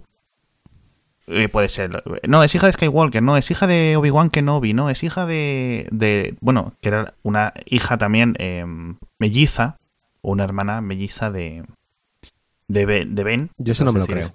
Esa es la que no te eh, crees, ¿no? O sea, no lo creo por, porque si no, en Force Awakens habría habido. O sea, hay un montón de momentos en Force Awakens donde eso se podría haber contado o al menos se podría haber hecho algún guiño a ello. Sí. Eh, y no se hizo. Ya, Por es que quizás hubiera quedado un poco fuerte allí o un poco obvio, no lo sé. Yo al final no, tengo. Quiero decir, están Han y Leia, ellas solos, hablando y no van a mencionar nada sobre su hija. No lo sé. Eso es lo que. No, me lo creo. También son una pareja rara. Bueno, y vamos a comentar el lore, porque yo creo que aquí tenemos la primera, mm, por decirlo, prueba canónica, es decir, en las películas de que los Stormtroopers no disparan mal, sino que es la fuerza, digamos, este ente cósmico medio consciente, medio todopoderoso, que es el, la que desplaza los disparos de los, de los Stormtroopers. A mí eso me encantó. O sea, ese detalle Sí. me, me- me gustó. Porque lo damos los cuatro por hecho, como que esto ya es así, al menos en nuestro headcanon, por decirlo así. Sí, ¿no? Yo siempre, a ver, siempre me pareció que lo de que como disparaban, de que no dieran eso, obviamente en su momento era una decisión de guion y de Sí, director, no claro. era, pero, o sea, desde las novelas y desde, o sea, de- durante mucho tiempo se ha, se ha acomodado por sentado de que inconscientemente era, habían dos cosas que se habían barajado, que era Luke o Obi-Wan con la fuerza, o que había, que parte de cómo se Exacto. eh, re- reflejaba la fuerza en, en Leia era en tener suerte. Entonces Sí. eso también en algunos de los libros lo En, mencionaba. en episodio 4, que es donde realmente más se ve el, todo el tema este que no les Sí. dan nunca, eh, una de las cosas que más se ha comentado como justificación es que realmente en, en la Estrella de la Muerte lo hicieron adrede para permitirles escapar eh, y traquear su posición hasta la, hasta la base de Yavin. Sí. Mm. Vale, entonces siempre ha sido como la justificación así medio oficial de que en episodio 4 no les el, dicen el headcanon, sí. Sí. En, el, en esa película, en el episodio 4, hay un montón de es- escenas en las que no es que les estén dejando escapar. Bueno, incluso en Imperio, en el episodio 5, en las que básicamente disparan mal. Puede ser un Sí. poco como ha ocurrido en tantos lores o en tantos universos en los que este ente cósmico, no sé qué, va haciendo pequeños toques, ¿no? Para. Sí, a mí esa explicación me gusta. o sea, para me hacer las cosas que, que tiene vayan- sentido, ¿no? Que es, que es un poco tienen que ser así porque estos personajes tienen que sobrevivir a esto porque el destino del universo, Exacto, del universo justo. la fuerza decide que esto tiene que ser así. Exacto. Yo otra cosa que yo que llevo peor del tema de los Stormtroopers. Son unos señores que van con unas armaduras Sí. y a los que en cuanto le dan un golpe se quedan inconscientes. Sí, eso, es- a los eso que en cuanto le ¿eh? dan con un palo en un brazo se caen al suelo y ya no se Eso ya no tanto. Es como, macho, llevas una armadura. Es decir, no- Pero ese no- es- yo creo que es por el tipo de arma, ¿no? Con el que les disparan este arma, con los blasters, ¿no? Entiendo que si Chirrut deja inconscientes a Stormtroopers es porque sabe dónde darles en la Sí. armadura para, para hacerlo. Decir, por sí. mucho que lleven una armadura, llevan juntas que van descubiertas, más o menos. Bueno, y queda, y queda bien fuerte el cabrón, o sea que... Y queda bien fuerte, que al fin y al cabo es, ¿sabes? No sé, es, es- es mi justificación interna para, para eso, tampoco. Y lo de los blasters sí que está, sí que tiene canon, y es que lo- la- realmente el, el imperio es, son, son que, que son un poco tacaños y la, la armadura es de papel. Sí. Que hacen la armadura como los del cosplay ahí con, con plástico al vacío y ya está. Exacto. Eh, pero que eso, que eso sí que tiene una justificación Claro. canon. Y yo voy a hacer una pregunta que me parece que se la he hecho a 50.000 personas 50.000 veces, pero siempre me queda claro. En el pasado Siempre los... te queda claro. es- es- nunca me queda claro, quiero decir. Eh, en el pasado los Stormtroopers eran todos clones y ahora tenemos Stormtroopers de todos los colores. En el futuro, digamos, dentro del universo. ¿Qué, ¿De dónde vienen esa gente? O sea, ¿Empiezan a reclutar Eh, no, es humanos? que- pero eso, es, es- eso sí, canónicamente, o sea, una vez el imperio se establece, Sí. se vuelve un tema de conscriptos y Vale. de, de servicio militar. Vale, no, no es opcional y ya no son clones la mayoría. De hecho, en la serie de Rebels, los clones ya no quedan prácticamente clones. Ah, es y verdad. hay hasta clones que viven como que se han logrado quitar el chip de la cabeza que les hizo matar Jedi y viven en otro sitio y les persiguen. O sea, no. Sí, no- sí, sí, además no los son clones, Es que es, es un, es un servicio militar. Es los clones tienen eh, crecimiento acelerado, entonces se mueren relativamente rápido. Ah, es verdad. Qué curioso. Al final lo pensa- está todo pensado, ¿eh? Sí, a ver, lo tienen. Tienen un grupo de gente que se dedica a esto. O sea, Sí. es como, de hecho, en, en Twitter Sí, podéis sí, sí. seguir a Pablo Hidalgo, que es el, el lore master de Star Wars. Sí. Y mucha gente le pregunta cosas y él contesta de vez en cuando y tal, pero ese tío es básicamente quien domina el canon de Star El Wars ahora que, mismo. sí, el que dirige, ¿no? Un poco. Que le pasa un poco a José R. R. Martin, que tenía un... Empezó todo... Esto es un poco una gilipollez, pero... Bueno, como todas las cosas que digo. Pero eh, cuando empezó a escribir los libros de Canción de Hielo y Fuego, es un mundo bastante... No tan profundo como el de Star Wars, por decirlo así. Pero se le iba la pinza, ¿no? O sea, eh, había, tenía fallos, o sea, decía que uno es mujer y dos libros después dice que en vez de una yegua decía que era un caballo y cosas así. Entonces, eh, varios de los fans súper famosos, o sea, de estos fans fans de estos que se habían leído el, el libro 50.000 veces, empezaron a colaborar con él para llevarle el guion de la, o sea, el guion interno, ¿no? De la consistencia dentro de los propios libros. Y al final fueron estos dos fans, que creo que son marido y mujer, no recuerdo los nombres, obviamente, con el propio George Martin, los que sacaron el libro que era El mundo de hielo y fuego, que era en el que decían, explicaban todo el mundo paso a paso y con detalles que no salían en los libros, de, simplemente de lo frikis, por decirlo así, que se habían vuelto y que se tenían un conocimiento enciclopédico mucho más detallado del, del mundillo, que el propio Martin, porque Martin pues está ahí a, a lo Hay suyo, un señor historia, mayor. hay una historia graciosa sobre relacionado con esto en, ¿Sí? en el mundo de Warcraft. en, en el, en el fandom de, de World of Warcraft hay ¿Sí? un tío conocido como el chaval de la camiseta roja. Sí, lo conozco, tío. Es Vale. brutal la historia. Eh, que básicamente hizo eso eh, en una BlizzCon, que es la conferencia anual de, de Blizzard, así para fans y tal, eh, en un panel de, sobre historia del, del World of Warcraft, donde estaban hablando de la nueva expansión y tal, el chaval salió eh, en, una- en- en un turno de preguntas y, y básicamente soltó una así en plan de, bueno, pues en el juego, Sí. eh, en el libro de no sé qué, tal personaje hace no sé qué y no sé cuántos, pero en el juego resulta que está en este sitio y tal, sí. eso no tiene mucho sentido tal. Y claro, los, los tíos, el, el Chris Metzen, que es el, el que dirigía toda la historia de, de los juegos de Blizzard en, en el escenario y tal, estaban ahí sentados y básicamente dijeron, eh, vale, mm, gracias, mm, lo miraremos. Eh, Sí. Y ese tío automáticamente se convirtió en un meme Sí. porque sabía más del lore que los propios creadores que al Sí. final habían perdido el control de la cantidad de libros, cómics y, Claro. y historias Sí. que hay. Exacto. Eh, vamos a enlazar el vídeo porque además este chico fue apareciendo en, en sucesivas BlizzCons y ya se convirtió pues, como en un famoso dentro del lore. Y además que el chico le ves ahí como súper... Os lo podéis imaginar si no habéis visto el vídeo. Sí, o sea, Súper es- es nerviosito, el- en plan... Lo que esperarías que es. Sí, sí. Pero es muy gracioso y es muy entrañable. Es en un poco realidad, que así. el chaval sabe un montón. Sí. Sí, sí, fantásticamente. Creo que además eh, estuvo comentando en Twitter o en Reddit el, el- el propio chaval algo al respecto cuando yo me enteré, porque yo me enteré hace como un mes o así de esta historia. Y, y bueno, el chaval reconoció que está en algún punto, digamos, de- del espectro, por decirlo así, sin, sin ir hacia denostaciones, pero que todo lo que ha girado en torno a él es muy positivo. Es decir, nadie. Sí, sí, sí, o sea, sí. La gente, la gente en plan de guau, qué guay el chaval este. Sí, ¿sabes? sí, sí, Cómo sí, mola". sí, sí. O sea, ha sido todo muy positivo. Me, gusta, me gusta un montón la historia del chaval. Y, el, y yo creo que el, el premio para él de esta dedicación a, a este hobby tan suyo es que le metieran en el propio World of Warcraft un personaje inspirado en él. O sea, era...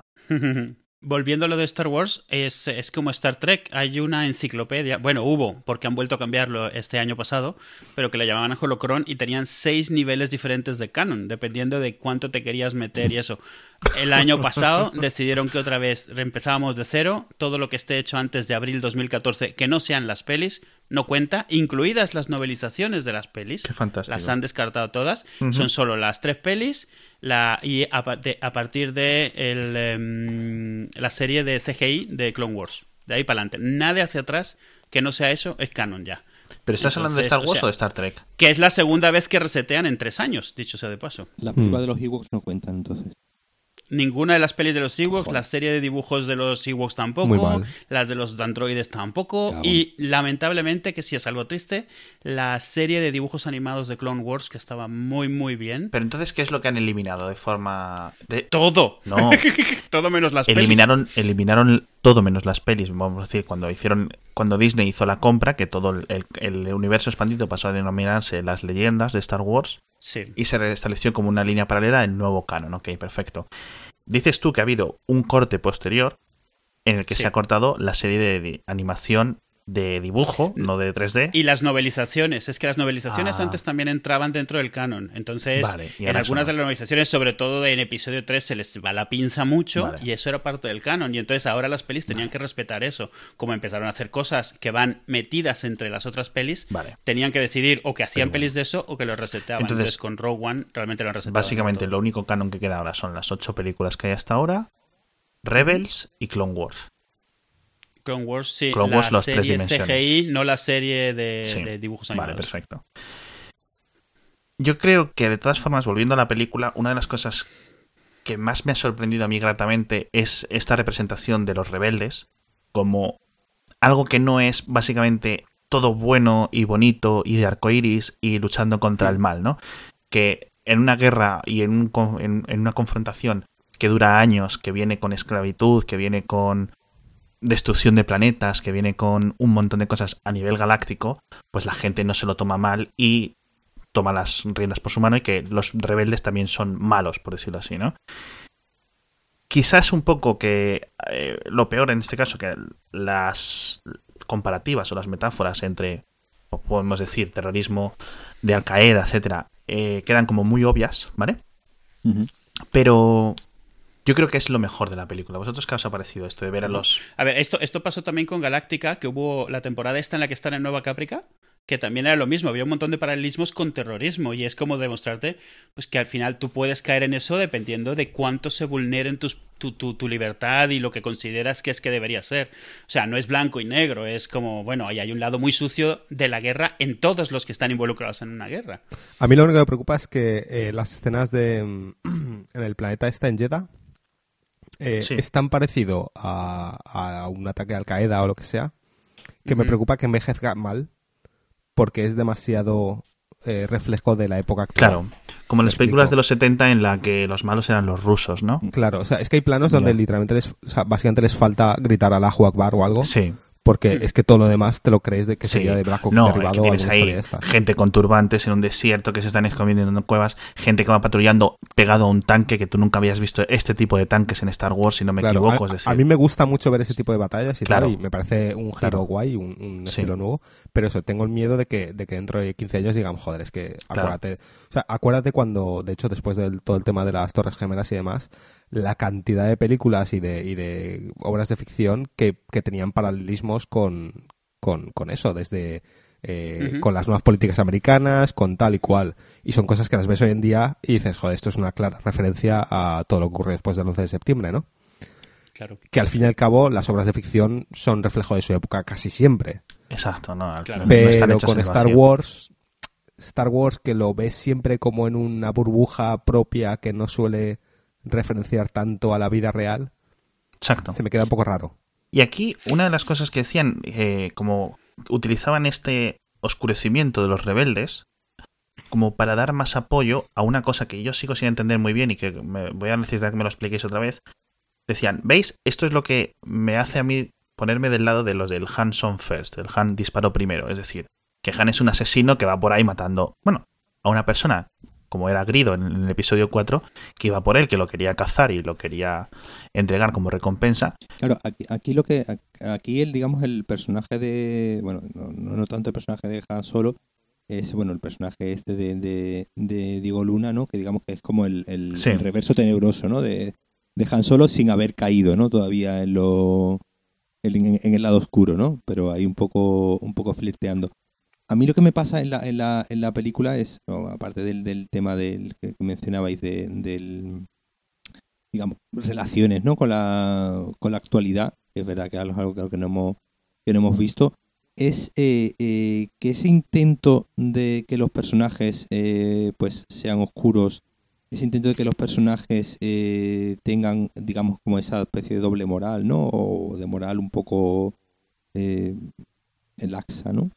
Eh, se queda un poco a medias. Es decir, me- me- a mí me parece que al final se queda en algo que es más se dicen los personajes unos a otros que, que es algo que veamos a que, a, a que, es al- que sea algo que veamos después en las acciones. Ya. A, a Diego Luna, digamos que lo primero que le vemos hacer prácticamente es eh, ejecutar a un tipo. ¿no? Sí, a sangre la- fría. Ejecutar a un tipo porque le- no le convenía que estuviese ahí, no porque tuviese ni siquiera nada en contra, Nada en contra de de él, él, pero porque le era pero- inconveniente. Pero ya está.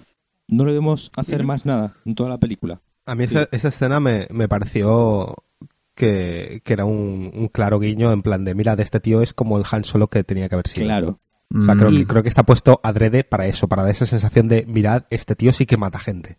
Claro. Pero ya después, eso, digamos que eso, se, digamos ese rasgo del personaje se olvida de la película y Sí. al final lo que vemos es unos rebeldes, pero vamos, unos rebeldes, pues como vemos en las películas de policías al rebel, al, al bueno, a arma letal, ¿no? Al personaje Sí. de Mel. Gibson rebelándose contra el jefe eh, de las películas de los 80, los policías de las películas de los 80, pero bueno, de toda o de toda la, la vida, pero nada más allá de un porque digamos, por ejemplo, Sí. una de las cosas que sí creo yo que, que- que se han tenido que bueno, que, que sí, no, que se han cargado seguro es todo el trasfondo de ella de eh, con el personaje de el, el So Guerrera.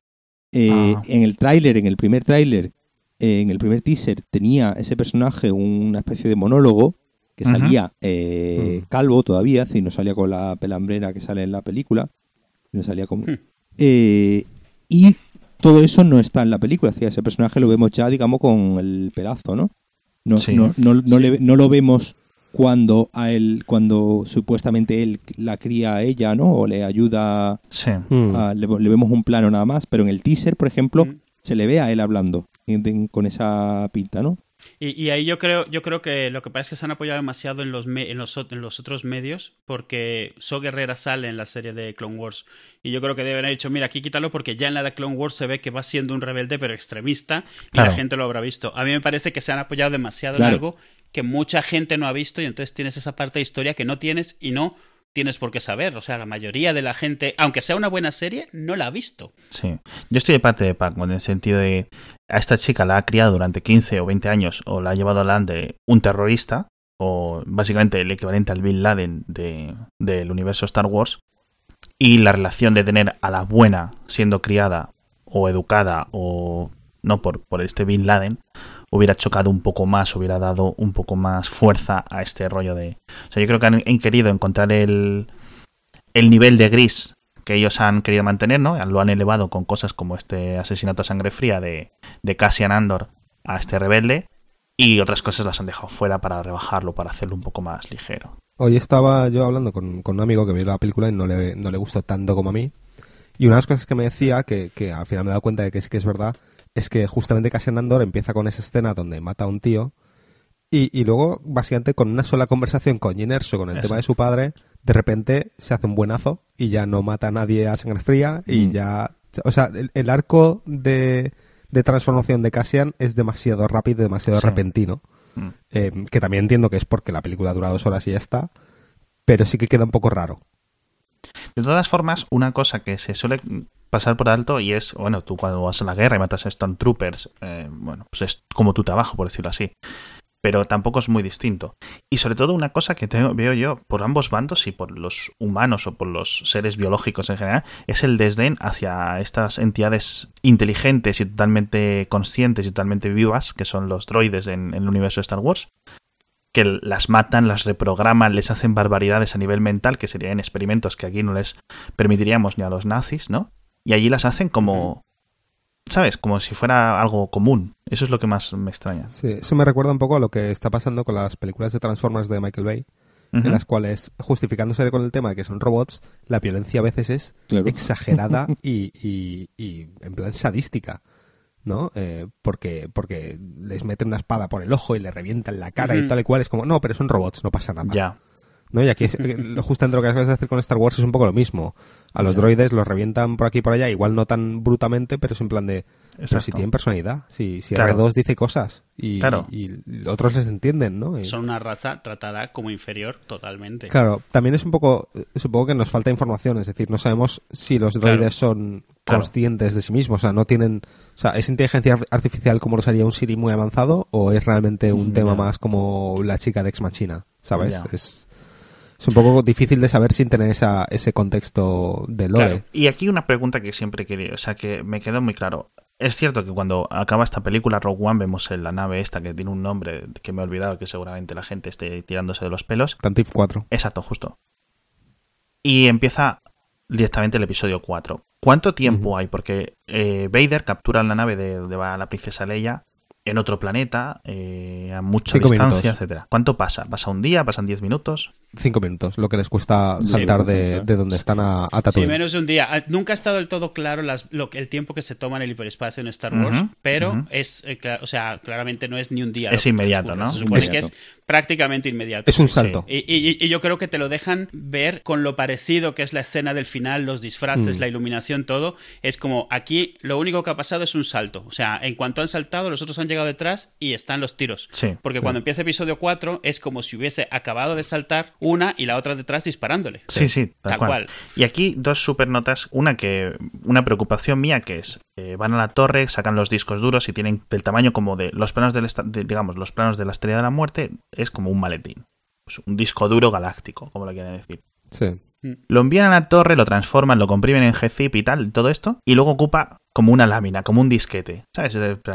¿Qué pasa? ¿Los rebeldes tienen mejores sistemas o mejores algoritmos de compresión o mejor tecnología de micro SD? O... Esto es lo- una de las cosas que más me rayó a nivel estúpido, por decirlo así. A ver, es. si vamos a nivel estúpido, la torre esa con los dos, ar- dos bracitos donde están todas las cosas y en ningún otro sitio el imperio tiene un- una copia de seguridad, ya empezando desde ahí ya vamos mal. Una sola habitación desde la cual se pueden coger los dos bracitos y si no te lanzas y lo sacas con las manos. Para que al final Sea para que al final sea un, un modelo 3D de cuatro polígonos que encima Sí, tiene el disco, el disco en mala posición. El disco lo tiene en el centro de la, de la trinchera. Es verdad. Sí, que han tenido, claro, han tenido que reciclar el modelo Sí, además de la exacto. peli original y eso. De todas maneras, lo del disco grande, eso, yo lo que, lo que, o sea, viendo lo mal que tiene montado el sistema de backup, eso era probablemente el disco entero de toda, yo que sé, también tenía los planos del comedor de no sé dónde y de tal, y ya los otros solo han sacado el fichero estrellalamuerte.jpg y, y eso ya es lo que han pasado. Este a la muerte, final, final, V3, definitivo. Y clara- claramente el imperio en Star Wars es IBM. Claramente. Está Oracle. claro que es una empresa, claro, es, Sí. es- es una empresa que lleva muchos años y no quieren cambiar sus procesos, son Six Sigma, ISO 9000 y no, no me toques el, el- el sistema de backup. Y la otra cosa que es cierto que no puedo decir que me- la haya pensado yo, sino que la he leído en internet, eh, decían, ahora entendemos por qué Darth Vader en el principio del episodio 4 está tan enfadado con la gente cuando llega allí. Es decir, no es que estamos en una misión como es diplomática, que venimos de no sé qué planeta. Y el otro pensando dentro, hijos de puta, si os he, si os he visto yo escapar, si yo llevo disparando un día entero. y me vienes aquí ahora y me vacilas. Aún me huele el sable. Sí, sí. Y eso es una. eh, me parece bastante gracioso, tío. Pero bueno. Em, aquí, pregunta de Lore, porque cuando yo los vi en, el- en la, en- en la propia película dije, ok, obviamente es Star Wars, tienen que estar. Aparecen R2D2 y C3PO. ¿Cómo llegan allí R2D2 y C3PO? ¿Cuál es la teoría? ¿Cómo acaban en, en el episodio 3? ¿Cuál es Han el...? tenido 10 años para, para moverse. No, decir. tienen tiempo, claro. Claro, tienen tiempo, perfecto, sí. Pero ¿quién los A lleva ver. allí? Quiero decir, Leia. son, o- propiedad, son propiedad del general Antilles, que no es Wedge Antilles. ¿De Antilles o de Organa? No, no, de general Antilles, ¿no? de Antilles, que no es Wedge Antilles, es otro tío que se llama Antilles. Ah. O sea, que digo A por decir algo, pero... Que eso es una cosa que mucha gente no sabe. Antilles, eh, la explicación oficial es que Antilles es como si en. España dijésemos, pues yo qué sé, Suárez, ¿sabes? ¿Cuántos Ah, Suárez hay en España? Pues millones. Sí, Pues lo García, mismo, es un sí. apellido común en, en el universo Star Wars. En la galaxia. Entonces hay un general Ya. Antilles que está en Yavin, de hecho, lo mencionan en la película, y que es el propietario de C3PO y R2 desde el final de episodio 3, me imagino. Entonces, pues yo qué sé, tío, o sea, que son sus droides. Mm. Es que claro, yo no, no- yo no sé cuál es la- el. No recuerdo cuál es el final, porque obviamente despu- estos días, después de haber visto la película, he estado viéndome episodios 4, 5 y 6, Ujú. pues porque soy masoquista así. Pero aún no he visto episodios 1, 2 y 3 que los Pues tengo en al final del episodio estos días. 3 eh, hay un momento que sale Bail Organa Sí. y Ujú. eh, orde- en uno de esos últimos montajes de escenas de episodio 3, uno de ellos es Bail Organa diciendo que le borren la memoria de Me C3PO borra la memoria. Y, y ya está. Ah, es verdad. Es lo único que dice. Y, el, y se los queda y los lleva ahí a la base red de- que están juntos. Sí, me imagino que se los regala al general Antilles o los compra o los vende o los pilla, los vende en Wallapop Lo que sea, ¿no? o lo que sea y, y acaban en sus manos y este tío es un general rebelde y entonces pues obviamente a donde va a donde va pues se los lleva lo más gracioso de esto es que eh, a R2 no le, no le borran la memoria o sea R2 Ujú. es creo que la única el único ente del universo Star Wars Sí. que ha pasado por todo De principio O sea, a fin ese y se acuerda de todo. R2 lo sabe todo Ahora Porque- que mencionas lo de los guiños, me parece que es una de las quejas más comunes de esta película y yo creo que en algunos casos es válida. Por ejemplo, dices que es normal que salgan C3PO y R2 porque ya han dicho que van a salir en todas. O sea, Ah, no, no, yo lo digo normal pero- en el sentido de que. que es de esperarse. Pero, por ejemplo, yo verles bien que hablen me sobró. Pero no es solo eso. Hay varios guiños que yo creo que a mucha gente le han sobrado en, en la película. Sí. Por ejemplo, Tarkin, pues lo, lo aceptas. Eh, Leia la aceptas un poco forzado y tal. Pero Leia, por ejemplo, incluso es más justificable que Tarkin para todo el tiempo que le dieron a Tarkin. Pero cuando ves Sí. a Ponda Baba y el Doctor Evazan en, en la cantina, ahí dices. "Mm, a mí me, no, me gustó en- no". a nivel fanboy pero entiendo que es verdad que, que sobra un poco No Ahora solo eso, es que imagínate, la escena, están los tíos ahí ese día, están poniéndose borrachos. Cinco días después están en otra cantina también armando bronca, porque sí. Ojo que no, ojo que en, en Rock One no salen en cantina, ¿eh? están en la calle. Están en la calle. Se golpean- se golpean en la calle. Ah, eso es cierto, cierto. Pero a- algo que me gustó muchísimo es, eh, no sé si habéis visto el Robot Chicken de, de ellos dos. Sí. o sea, Sí. hay un sketch de Robot Chicken. Creo que sí que lo he Ya visto. ves que no se les entiende. A, Ponda Baba no se le entiende, es el que tiene la cara de culo. ¿vale? Sí. Tiene el culo en la cara. Entonces, en, Robot Chicken sale subtitulado y el tío es, tiene su amigo que se está metiendo siempre en problemas y le hace llegar tarde a las reuniones, le hace llegar tarde a llevarle cosas a su mujer, le hace llegar tarde al trabajo, porque está siempre invitándole a unas copas y poniéndose borracho y montando bronca con la gente. Y en esta escena se le ve que el otro se pone todo gallito y le empieza a coger del brazo como no, para, tío, para, para. Y yo a mí en mi cabeza era como, era un guiño a Robot Chicken, no a la del episodio 4, porque está como el, el- el cara de mosca que no quiere, él no quiere. Yo quiero en pensar que, que lo que pasa es que después de escapar por milímetros de, de la explosión Claro. Jeddah, se van a Sí. Tatooine a beber como cabrones, eh, ya desahogarse y hasta Para olvidar, cinco ¿no? días de resaca, ¿sabes? En el bar hasta que llega Luke y por culpa del niñato de Luke, el, el otro pierde el brazo. Es verdad. Y O sea, pierde es el como- brazo el que no quería pelearse en Jeddah, además, el que le estaba diciendo, no, no, tío, no. claro, es, es una serie de catastróficas Pero, por ejemplo, esa, ese un es un guiño exagerado. O sea, es un guiño. También hay Sí. varias frases que están como a medias, pero no se completan. Eh, Cuando dice, "Te- te- tengo un presentimiento o Sí, algo sí, así, ¿no? cara- tengo y le cortan, de dice, cállate la boca. Pero esa, esa sale en todas las películas de Star Wars, por lo tanto es Sí, sí, sí. justificable. Ah, bueno, es así, ¿verdad? Es así. Tengo muchísimas dudas, pero las voy a cortar porque si no nos vamos a las tres horas simplemente yo preguntando gilipolleces sobre Star Wars. Pero la única que no me puedo yo dejar de preguntar, porque antes os he preguntado una más estúpida sobre los, Stormtroopers, es por qué eh, los rebeldes son como entidades tan variadas, los Jedi son tan variados eh, a nivel de razas y de genes y tal, y en el, en el Imperio son todos humanos. Es decir, tienes una galaxia entera de diferentes especies, ¿por qué son humanos? Quiero decir, Porque el emperador es Donald Trump. La raza aria, ¿no? Sí, no, pero es, es Mm. literalmente es canon, o sea, es- son Claro. racistas. Claro. Son racistas y solo O sea, son- humanos. Sí, sí, sí. A ver, no es casualidad que el Imperio tiene tonos de nazi totalmente, o sea, Claro, de claro. siempre. Sí. o sea, Ya está, no tiene más. No, vale, hombre, pero el, el imperio viene de... No lo sé, quiero decir que hay como razas peores, ¿no? Dentro, los propios, la propia raza de los Sith, no los Sith, Sith, sino la propia raza Mm. de los Sith, eran gente que eran como pues, super ultra nazis, ¿no? Por decirlo así, ultra nazis, ultra violentos. Sí, pero de la raza de los Sith no ves a nadie en, la en las películas. O sea, el, el emperador no es, un, es, de, es de la secta Sith, pero no es de la raza Sí, Sith. y el único exacto. Sith que ves, si mal no recuerdo, que no es humano, es a Darth Maul. Y en teoría también... Sí, no, sí, sí. es a Darth Maul, es el único Sí. que ves en, en las pelis que no es un que no es un humano y no sabemos muy bien por qué porque en las pelis no lo explican luego sí lo explican en, en los otros sitios pero realmente es racismo puro y duro el imperio es racista Bueno, técnicamente Darth Maul no era del Imperio. El Imperio no, estaba, no existía por la época de Darth Maul, entonces da- era irrelevante que fuese humano. bueno ¿no? claro, Claro, es, porque es no- un Sith pero no es del imperio claro, Claro. tienes razón sí Pero si Qué el Imperio una vez se instaura, pues deciden que solo van a contratar humanos y ya está. Vale, entonces, al menos ya sabemos cómo se roban los planos de la muerte, que es decir, hemos sacado una película de dos horas basada en una frase muy pequeñita, en unos créditos que nadie nunca, que los pusieron ahí. Unos rebeldes han robado los planos de la muerte, ¿no? Que podían haber dicho cualquier otra cosa. Bien. Eh, obviamente luego tenemos otra estrella de la muerte que se va a construir en el futuro. Mi pregunta es, ¿los planos de la segunda estrella de la muerte, los con los el chiste este, el meme, lo, muchos Bozan han muerto Sí. Para conseguir esta información. Pero mi primera pregunta es, ¿qué cojones es un Bozan? Te cuento. Un Bozan, Yo creo que el episodio este lo podríamos titular Te cuento.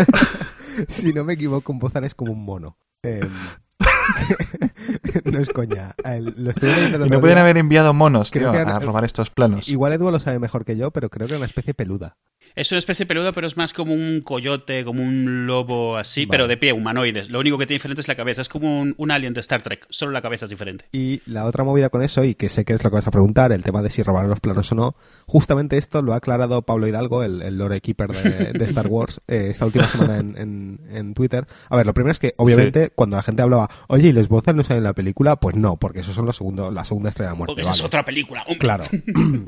Eh, ahí se le quitamos el carnet de fan y a volar. Eh, y la otra es que eh, los Bozan no robaron los planos de la segunda estrella de la muerte. Los Bozan trajeron la información del escudo de la luna Exacto. de Endor, que es distinto. Sí, ¿vale? exacto. Nadie sabe, decir- no, no han contado nunca, no han dicho nunca de dónde salen los planos de esa segunda estrella de la muerte. Pero la historia de, de que hay un escudo alrededor de tal, eso sí que lo llevan los Bozans. Claro. Creo que era en Sombras del Imperio, puede ser, o en alguna novela y tal, cuentan un poco la batalla por la que pasan los Bozan. Pero eso ya no es canon, por lo tanto nos olvidamos. Yeah. Pero vamos, Pablo Vale. Hidalgo el otro día en Twitter estaba enrabietado y estaba diciendo a la gente eso, que, que en ningún momento, en, la- en ninguna película, se habla de que los Bozan roban ningún tipo de plan. Que simplemente Vale. traen la información de lo del escudo. Exacto. es De decir, hecho, oye, ni siquiera eso se dice que mueren Que mu- para que conseguirla. mueren, a lo sí. mejor era para ponerse de escudo bozaniano. la frase era algo así como muchos Bozan, la, la frase creo que era literalmente muchos Bozan han muerto para traernos esta información.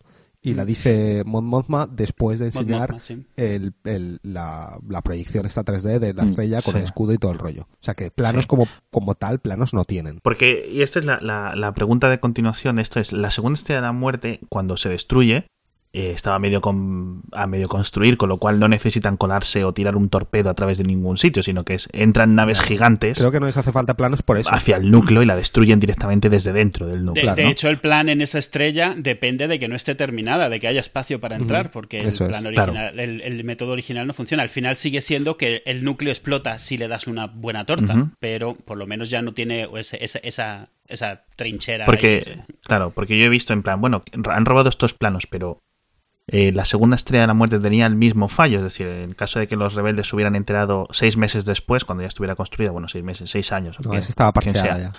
De eh, hubiera sido indestructible esta estrella de la muerte, porque No, seguramente no, porque siempre tienen fallos, pero, pero a ver, o sea, parcheada estaba el, el- el- el agujero ese ahí sí, puesto. habían puesto un madero ahí. Sí, lo habían puesto en madera y ya estaba. Y lo bueno es que era el doble o triple de grande, con lo cual cabían mucho mejor las naves en lo ¿Era, ¿Era el doble o triple grande? ¿Era más grande? Sí, sí, era mucho más grande. En la película no se, no se nota. No, lo mencionan alguna vez, pero ¿Seguro? no dicen cuánto. Y luego en, en- en las, en las guías estas visuales lo, lo mencionan. Vale. Eh, un poco, bueno, para ir cerrando, yo creo, o sea, eh, no sé, ¿queréis comentar un poco al final vuestras impresiones finales de la No, peli? ¿Cómo que para ir cerrando? Que nos Queda, queda como dos horas de podcast. Que yo, ya a ver, yo- esto es Star Wars, yo me puedo quedar hasta las 4 de la mañana hablando sobre esto. Ya, ya no. No, eso es cierto. A ver, a mí en general me ha gustado todo, si quieres mi opinión final. O sea, es decir, Sí. la película me ha gustado. Em, creo que tengo que verla otra vez, porque eh, Sí. lo Hmm. que pasa con Star Wars es que la primera vez la, la veo con ojos de 10 años Claro. y hasta que no la vuelvo a ver una segunda vez y la puedo realmente analizar y ver qué es lo que me gusta o qué es lo que no, pues ya te digo, es que mi- de mitad de la peli no me acuerdo porque estaba más pendiente de, Dios mío, acaba de salir este personaje, Dios mío, ¿cómo han Claro. hecho Sí, esto? Mm, Eh, exacto. ¿Qué va a pasar ahora? Que, que de realmente fijarme en, en todo, ¿no? Es difícil.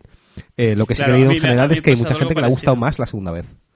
Sí. Ah. sí, a mí me ha pasado algo parecido. O sea, me he dado cuenta, oyendo a gente opinando sobre la peli, que han habido matices de actuación, de, de, de hilo, de los que no me he enterado porque estaba eso. Coño, Arto y Citripio. Coño, no sé qué. O sea, reconociendo cosas, entiendo. Ay, esto es un calamari que no habíamos visto nunca. ¡Oh! Se ha muerto. Eso Yo qué sé. O sea, y de repente, de repente te dicen, no, que la personalidad de Fulano. Y dices, ah, pues sí. Ese es el calamari Claro. que no era Akbar, ¿vale? Hmm. La- entonces, es claro, la tienes que ver de nuevo para pillar todo, ya sabiendo lo que hay, ya poder Claro. ver realmente la peli como tal.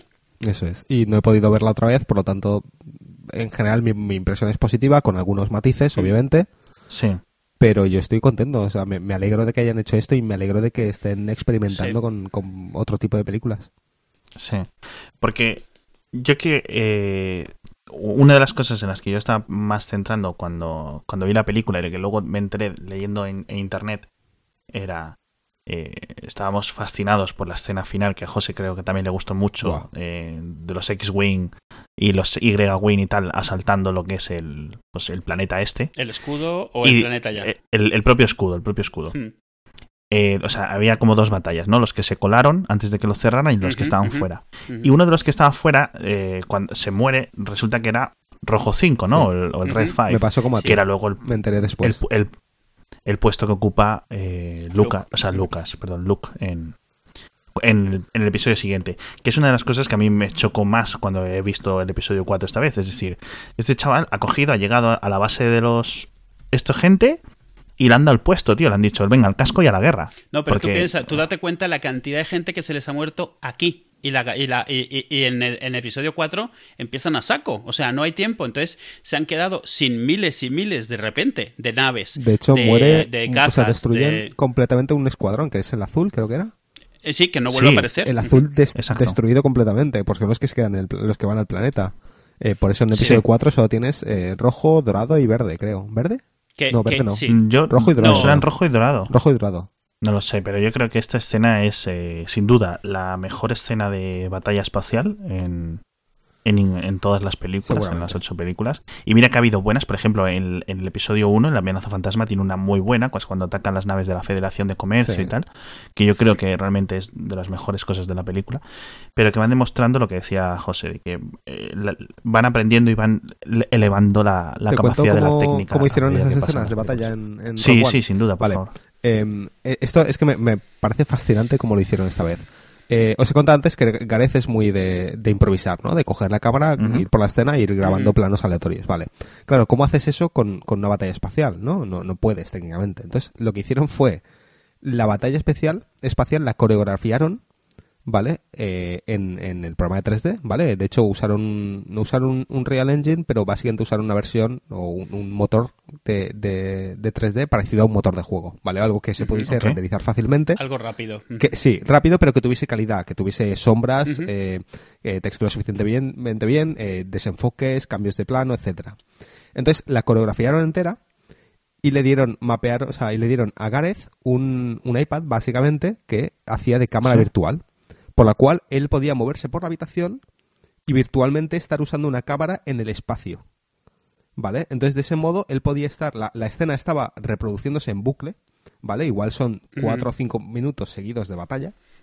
Y él podía ir con el iPad marcando planos y cambiando la, bueno. la óptica, la focal del- de la cámara virtual, el, el punto de enfoque, el, el, pues luego ya rotar y acercarse y alejarse y tal. Entonces él iba por ahí y decía, mira, este plano queda chulo, pues este plano también queda chulo, pues tal.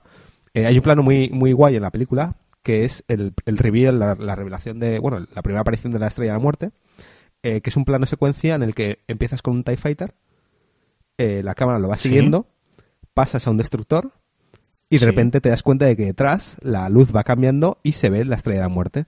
Ese plano fue así, fue por accidente. Fue el tío estaba ahí con el iPad y tal y empezó a seguir el TIE, se dio cuenta de que si seguía llegaba al destructor y que detrás empezaba a verse la Estrella de la Muerte. Y así es como grabó todas las batallas. Qué fantástico, tío. Al final esto es que es lo que avanza es una barbaridad. Sí, macho. eso eh, se empezó a usar en Avatar. Por ejemplo, en Avatar eh, es un- una de las primeras cosas que, que- bueno, uno de los avances que tuvo fue el tema este de la cinematografía virtual, que era eso con, con tablets. Eh, bueno, en el caso de Avatar eran como con cámaras modificadas. Eh. Ellos podían estar grabando en un entorno 3D virtual utilizando una cámara virtual en, en- en un, pues básicamente en una nave vacía. ¿No? Entonces ellos Claro, ir marcando claro, planos. Y esto es, me parece un avance increíble para, para poder seguir usando técnicas eh, de, de fotografía real, de cine normal, Sí. en, un, en, en Sí. películas que realmente tienen un- una cantidad de, de digital eh, enorme.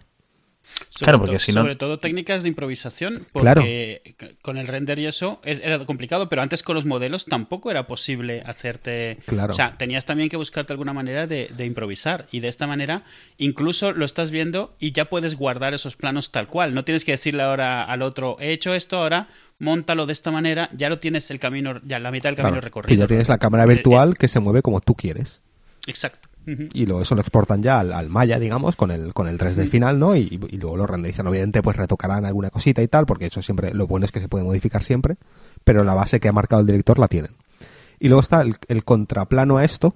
Eh, ¿Os habéis fijado, eh, bueno, las, las escenas de, en los, en los, dentro de los X-Wing, ¿vale? Donde ves a los pilotos, la iluminación, ¿vale? Sí. La hacen utilizando eh, la misma técnica que se utilizó en Gravity, que es en pantallas de proyección gigantes, Proyectar el 3D de la batalla que está ocurriendo a su alrededor para conseguir Vale. que la iluminación que les está dando a ellos en la cara, en las ventanas y demás, sea, Cuadre. lo- claro, cuadre, sea lo que tú deberías estar viendo o lo que deberías Qué estar viendo ellos.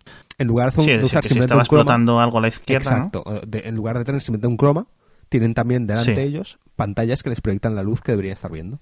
Y en el, Y de esto, hecho, es- en el- esto- esto además es importante cuando hay cristales o superficies que Claro. reflejen que podrían mostrar, no mostrarían detalle. Y de esta manera se ve lo que se está viendo fuera sin que tengan luego que mapear en 3D en los cascos de Eso la es. gente. El, el ejemplo más claro es una explosión. Si una explosión ocurre a la izquierda, pues eh, tradicionalmente tendrías que crear una luz falsa y tal, que sería un poco Claro. cutre. Pero si tienes una luz 3D, o sea, una luz semi-real, porque al fin y al cabo viene de una, de una escena, digamos, de un videojuego, básicamente, pero que, Sí. que está iluminando con iluminación real, claro, es queda, queda mucho mejor. Bien, y si os tuviera que preguntar con qué os quedaríais que es el único hecho, personaje, escena, momento, segundo, guiño o cosa que destacaríais por encima de todo en la película. No sé, tío. Yo voy a decir la mía mientras os dejo pensar. Yo pero creo que para mí lo que mejor destaca es eh, K2SO, el, el droide Sí. este reprogramado, que yo creo que aparte de ser el, el- el toque de humor en la película con unas frases que te se caía al cine de en esto, yo creo que es un Jar Jar Binks entre comillas muy bien hecho. Es decir, eso en plan vamos a darle humor, pero vamos a hacer, no vamos a hacer un payaso. Vamos a hacer un tío que es para mí un poco Tars, el robot Sí. este de Interstellar. Sí. No sé si lo recordáis. Sí, el- y un poco y un poco Bender eh, de Futurama. Sí. Es decir, no es muy Bender porque hubiera sido este rollo Jar Jar Binks de tener aquí un tío de que es un descarado, ¿no? Pero como que muy mesurado, viene ahí, dice sus cosas, cuatro frases, cosas que no te las esperas o cosas que no pueden decir los humanos en ese momento. Los guionistas le ponen este el papel al, al propio robot y para mí yo creo que es el más destacable. Creo que van a vender 50.000 juguetes, 50.000 Ujú. Legos Sí, de, claro. este, de este robot, que es para lo que se creó a Jar Jar Binks, de nuevo, Y no. pero yo creo que aquí han- les ha quedado muy, muy, muy, muy, muy, Yo, muy bien. yo hay dos personajes que voy a lamentar no ver en otras películas. Eh, Uno de ellos es K2SO también, o sea, claramente. Eh, Star Wars ha depurado al máximo el crear droides memorables y entrañables. Sí. Incluso en la serie esta de Rebels tienes al Chopper este, que es famosísimo Sí. entre la gente que lo ve, que sale en la peli, por cierto, en un cameo ahí en una esquinita. Pero, y esta es la primera vez que lo logran hacer con El uno chopper que dices tú, disculpa, es el, el R2D2 naranja este. Es el, es el R2D2 de la serie Rebels que realmente está basado en uno de los primeros diseños de Macquarie Ah, vale. Para, Pero, para R2. pero ese, Entonces sí, es, sí, pero es este naranja. Es que es negro. uno No, naranja es que no tiene brazos en la cabeza. Ah, vale. Esencialmente. Tiene dos bracitos pequeñitos y la rueda del medio es una rueda redonda de, de goma. Curioso. Eh, pero, pero, por ejemplo, en Rebels es un R2, no se le entiende lo que dice, pero es malhumorado, es, eh, o sea, Exacto. Un R2. Yo creo que ese es el tono. Y este, en este caso, es lo mismo, o sea, pero es la primera vez que un androide que habla es entrañable, porque C3PO con la vena es insoportable. Le tienes cariño Sí. porque va- está ahí de toda la vida. Pero, o sea, es insoportable completamente. Eh, y los otros que hablan, que son los de las primeras pelis, los, los, Los los- Roger Roger. los Roger Roger, eh, también, o sea, son... eh, Es, es más, yo tengo una versión de las ediciones de los primeros tres episodios y le quitan los diálogos en todos y mejoran mil veces. Eh, Porque, ¿qué hacen hablándose entre ellos? Robots que se conectan inalámbricamente. O sea, es como... Exacto, pero- deberían comunicarse por que protocolo. parte A de la nivel de película lore- es que les cortan el enlace, así que se hablan inalámbricamente. ¿Qué hacen Sí. hablando? A nivel de lore, de todos modos, tengo un problema con la personalidad de, de K2SO, porque ¿qué justifica que sea así? Es decir, Eh, está es que él es un. eh, pero... No, porque él en el fondo es un androide de, de batalla. No es, o sea, no de batalla, pero es un androide que normalmente ejecuta gente y ataca. O sea, no es un androide de protocolo como C3PO. Vale. Es que queda, queda un poco como forzado un poquito que tenga tanta personalidad. Pero es más impresión mía realmente. Eh, Ahí en el, en el cómic de Darth Vader, Sí. Darth Vader tiene dos, tiene un C3PO negro y un R2 negro que realmente son androides asesinos. O sea, son asesinos. Los ha creado, los han creado especialmente. Entonces están todo el tiempo intentando matar gente, Sí. los dos. El R2 a bombas y el otro electrocutando o inyectando veneno. Entonces, Madre eh, mía. sí, no, sí, sí. Entonces, claro, después de leer el cómic, Parece que sean K- un- un K2SO 3PO y es muy R2. light. Es bastante light. Sí. Y el otro Sí. personaje que voy a extrañar es el, el, el Calamari, el Mon Calamari, que es el que no es el almirante Akbar y el que se tiene Hmm. Sí. que morir para que luego Akbar sea almirante, porque es de los pocos que quedan y de las pocas naves que quedan. Pero porque está ahí el tío, o sea, al final lo da todo por la, por la, para la guerra. Y bueno, entre otras cosas, se sacrifica al final de cuentas, igual que todos Sí. ellos. Pero ese me daban ganas de saber más de él, en parte porque es una raza que me gusta mucho, por razones que no comprendo del todo, y quería ver su ¿Alguna, historia. alguna filia ahí o alguna Yo creo que hay así? algo de eso. Yo creo que hay algo ahí raro que no me gustaría aceptar Yo abiertamente. me quedaría ¿A ti con- qué te parece el, el pulpo para como comida? Bueno, y José, Yo ¿tú? me quedaría con, con Chirrut, desde luego. em, Sí. Y honestamente, me gustaría haber sabido más del personaje de, de Diego Luna, de, de este, ¿cómo se llama? Em, Cassian. de Cassian. Cassian. O sea, Ujú. creo que, que podría haber sido un personaje súper interesante, un, un Dash Render, Ujú. digamos. Ujú, Sí. Sí, em, sí, sí. Que es como la alternativa a Han Solo y tal, el Han Solo de marca blanca. Era el Han Solo con el que podías jugar tú. Sí, básicamente. Pero, pero vamos, básicamente otro personaje así un poco antihéroe y tal, em, que podría haber desarrollado y tal. Es una pena que, que obviamente pues ya, ya no, ya no vayamos a, no vayamos a saber más de él. Pero, pero me gustó, pese a que ya digo, creo que pega un cambio muy repentino de personalidad y tal, pero, Sí. pero es un personaje que me gustó. Eh, entre ese y, Yo- y este, y, y Chirrut. Eh, me gustó, pero ya te digo, me pareció un poco llorón. Eh, Sí. ¿Qué más nuevo había? Eh, ot- a ver, Luego estaba. Tarkin me gustó Baze mucho ver más de Tarkin. Sí. O sea, creo que es un personaje Sí. muy interesante. Y ojalá pudiésemos ver más de él. Bueno, en Rebel sale, ¿no? Sale mucho Sí. en Clone Wars también. Y en Rebel sale, sí. O sea, el tío Claro. tiene toda una carrera y el tío es, es de estos es, es- es de estos que conocen perfectamente cómo funciona el sistema y lo ha estado manejando para él Claro. ir obteniendo todo lo que quiere. O sea, es eh, eh, iba a decir un funcionario, pero no, es como el perfecto, tampoco burócrata, pero vamos, que conoce Sí, bueno, exactamente lo que tiene que hacer, cómo se mueve el sistema, cómo ta ta ta y tiene Porque- al imperio calao completamente. A nivel, a nivel de lore, eh, obviamente el emperador es el que manda, Darth Vader es como su mano derecha o su mano ejecutora, ¿no? Pero Tarkin, ¿qué puesto ocupa? ¿Se ¿Podría ser el número dos de, Sí. de- Es como el primer... O sea, si uno es el presidente, él es como el primer ministro o Sí, la mano de... Sí, Sí, él ¿no? tiene el, el- el- el puesto es Grand Moff, que creo que no tiene una traducción, y es eso, es como el... De hecho, por eso, por eso choca tanto contra Vader, porque están como los dos más o menos al mismo nivel. O sea, ni uno manda sobre el otro. Los dos están al Ya. servicio del emperador, por eso se pelean, ¿sabes? Y, y órdenes como Qué tal curioso. tampoco se dan el uno al otro.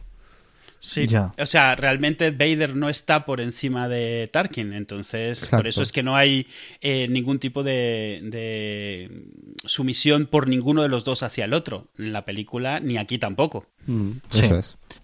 Bueno. Y ya solo queda hablar un poco de las próximas películas, que cuando Disney compró Star Wars hubo este anuncio de que iban a hacer una película de Star Wars, un episodio cada año, en Navidades, y en verano este tipo de películas, digamos, de fuera, ¿no? Las Star Wars Creo que es- Story of creo que Star es al Wars. Las que vienen, ¿cuáles son? La de Han Solo y luego la de O sea, es, ¿no? es una peli una peli por año. Sí. Eh, y en años, Sí. en, años, en años alternantes, como has puesto antes eh, Sí. TikTok, digamos, Ah, eh, sí. por un lado un episodio de la saga principal y por otro lado el, el siguiente año una, un spin-off. Sí, porque esa, esa fue, la- perdón, eso creo que fue como un, un re- cuando recularon, es decir, querían hacer como una cada seis meses. Sí, pero no, Es no decir, daba tiempo. todas las navidades una de Skywalkers y en veranos las otras, pero como que recularon y dijeron no. Vamos a dejar un añito Claro, entre medias, no sé si mucho. por temas de producción o por... Temas de producción, temas de marketing. eh, Claro. Estaríamos teniendo Necesitas, tener- trailers necesitas cada... tiempo de sacarle jugo, tienes más otra- tienes otras cosas que estás haciendo en televisión y no quieres Sí. saturar el mercado. O sea, habrán hecho sus Hombre, estudios. yo creo que Disney tiene su experiencia con Marvel, que si hay un año que, bueno, hay años malos que sacan dos películas, pero hay años que te sacan tres o casi cuatro si cuentas en plan 12 meses corridos, ¿no? En algún momento. Y pero lo que sí es cierto es que eh, tuvieron tiempo para coger su carrilla, es decir, entre Iron Man y ¿cuál es la segunda? Eh, Thor, creo. La segunda, Hubo un, sí. hubo un año, ahora ese en plan, tenemos una de Marvel cada tres meses o cada cuatro meses como mucho. Con lo cual, yo creo que en el futuro, como fan, o sea, yo como fan espero que Disney, si necesita tres equipos de producción trabajando a la vez en el episodio 10, en el episodio 11 y en una película antológica de, yo qué sé, de un calamari que le gusta de dúo, pues yo creo que puede haber. O sea, tiene el dinero y básicamente no es como si no les fuera a funcionar. Es decir, van a romper la taquilla con cualquier cosa. Es Star Wars. Y la otra pregunta es la obvia ya que con la que vamos a acabar. Es decir, eh, ¿en qué puesto situaríais esta película dentro de, de las 8 de Star Wars? Buah, no sé. Venga, anda, tírate al... A ver, Es decir, ¿la, eh, la mejor para vosotros sigue siendo Imperio? Sí, es que. puf. Para mí, Imperio y Retorno del Jedi las tengo un poco las dos, más o menos igual, porque Imperio me parece mejor película, pero el Retorno del Jedi me parece más entretenida para mí. Sí. Eh, y me parece, hasta ahora, por lo menos hasta Rogue One, me seguía pareciendo la mejor batalla espacial jamás hecha en una película, la del Retorno del Jedi. Sí, Ujú. me- a mí me encanta, o sea, esa, esa batalla espacial me parece increíble. Eh, y me parece que ha envejecido muy bien, además. Sí, sí. Sí. Eh, entonces, claro, tengo esa dualidad, ¿no? De, del Imperio es mejor película como tal y cuál es más dramática, más narrativa y tal, pero el, el Retorno del Jedi mola, o sea, le quitan los Ewoks y es perfecta. Eh, entonces las tengo un poco igual. Entonces, yo para mí esas dos top. Después pondría Force Awakens, creo yo. Eh, después pondría episodio 4. No, después podría, después de Force Awakens podría Rogue One, después podría, pondría episodio 4 eh, y después 3, 2, 1. En ese orden, Sí. creo. ¿Y tú, Eduardo? Yo lo tengo claro, para mí esta sería la cuarta, episodio 7 sería la quinta, las tres primeras serían las tres primeras, pero creo que la razón por la cual episodio 4 está entre mis tres primeras es la misma razón por la cual episodio 6 está en la de José, porque, porque no puedes evitar haberla visto cuando la viste y tener, o sea, puedes obligarte a verla con un ojo crítico, pero aún así, cuando la viste, la viste con ciertos ojos y para ti, eso tiene, para mí eso tiene un, mucho significado. Yo sí alcancé a ver episodio 4 cuando no era episodio 4, o sea, Star Wars en el cine estrenada, y para mí esa siempre será, o sea, significa tanto a un nivel subjetivo que no puedo evitar tenerla en el top 3. Eh, sin embargo, Imperio la tengo como primer lugar porque con Imperio yo ya tenía una edad para poder apreciar por qué me gustaba. No era solo un tema visceral de ver naves y ver espadas, sables láser, Mm. sino era ver una película cuya trama y cuya forma de llevar me está gustando. Entonces yo tendría, yo pondría 451. O sea, no, espérame, eh, es que tengo que convertir episodios a 5, 6, eh, 5, 6, 4. 5, 6, 4, y luego Rogue One y luego 7. Y luego las, las otras tres en un único bloque del cual preferiría no hablar. Episodio 4 la tengo relativamente baja, no porque me parezca peor película, sino porque creo que es la que más he visto. Igual la, la tengo un poco aborrecida. Y al Ah, fin y al cabo es la más lenta de todas, es la que te introduce un montón de cosas que que, ya sabes. eso es con lo que una de las cosas que yo quería cerrar. Eh, una de las críticas más comunes a Rogue One ha sido que empieza muy lenta y luego hemos visto, eh, y yo he visto hace poco el episodio 4, como yo imagino que todo el mundo después de ver esta película, y te lo prometo, se lo he calculado, hasta la hora de película Mm. no ocurre nada. Ya. Una hora de película de- del episodio 4 y es básicamente eh, Luke, eh, vea, viene, no sé qué, cuentan un poco de cosas, secuestran a Leia, pero no ocurre nada, es decir, está simplemente poniendo piedras. ¿Y sabes lo que pasa? Que cuando se estrenó, se estrenó episodio 4, era una película muy rápida para la época. Tú piensas que la película El espacio anterior a, a episodio 4 era 2001, que se tira todo el así habló Zaratustra, como 5 o 6 Sí. minutos, sin un solo diálogo de naves volando en cámara lenta en pantalla. O sea, episodio 4 era una película de acción, o sea, de acción non-stop Sí. para esa época, era speed para esa época. Pero es que no- Eh, tampoco puedes comparar la velocidad de una película con otra cuando No, claro. la Claro. separan t- 40 años casi. Sea, es cierto que hoy en día, hoy en día yo les pongo episodio 4 a mis hijos y les cuesta muchísimo, pero también les cuesta la primera Harry Potter, porque incluso Uf. que es que es muy reciente en comparación, de todas maneras Sí. hoy las películas son diferentes. Hoy es chaca chaca chaca chaca chaca. Rogue One nos parece lenta porque es más lenta que, que cualquier Misión Imposible, que cualquiera de estas que han cambiado la forma de filmar una película de acción. La propia Force Awakens del año pasado empezaba súper rápido Sí. y como Sí. muy a saco. Sí, entonces yo creo que puede Ah, ser yo un el problema que tengo con Rogue One, eh, con el principio no es tanto que sea lento. De hecho, creo que la mitad, o sea, el, el centro de la película es lento. Pero el principio lo veo muy atropellado. A mí lo que, me- lo que el problema que tuve con Rogue One es que el principio salta demasiado entre planeta y planeta introduciéndote personajes y no llegaba a entender cómo hilaba todo. Ya. Entonces me costó Puede un poco ser. por eso al principio. El medio es lo que a mí me pareció lento, Sí. que es cuando realmente empieza el desarrollo y tal y... uf, Para eh, ser una historia que transcurre en paralelo, digamos, a la saga normal, depende mucho de que estés algo familiarizado con ella, porque da por sentado muchas cosas que ya tienes alguna Mm. idea. De hecho, bueno, y otras directamente no te las dice. Mustafar es el único planeta que no te pone un cartelito para saber, o sea, tienes que saber, Sí. pues que ahí es el planeta de Darth Vader, porque, pero, o sea, no te explican por qué. Si sabes, sabes que es además donde le han cortado las patas, pero bueno. ah, Sí. Bueno, pues eh, con este ya dos horas y pico nos cortamos. Eh, muchas gracias José, muchas gracias Paco. Edu, mañana la siguiente próxima semana te veo. sí. Bueno, pues muchas gracias por, muchas gracias por, por invitarnos. Adiós. Hasta luego. Adiós a todos.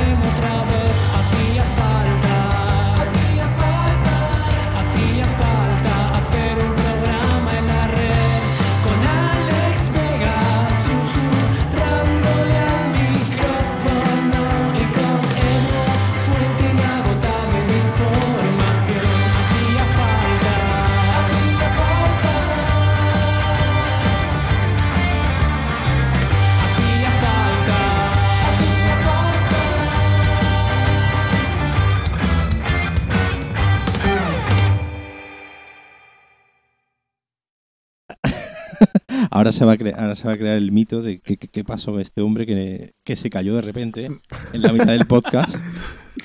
Tendrás que venir para los reshoots del. No, pero del está bien porque ¿no? el año pasado, cuando invitamos a Naum, Sí, si soltó tres frases en total fueron pocas. Con lo cual, es la tradición. ¿Qué, co- qué comes, Alex?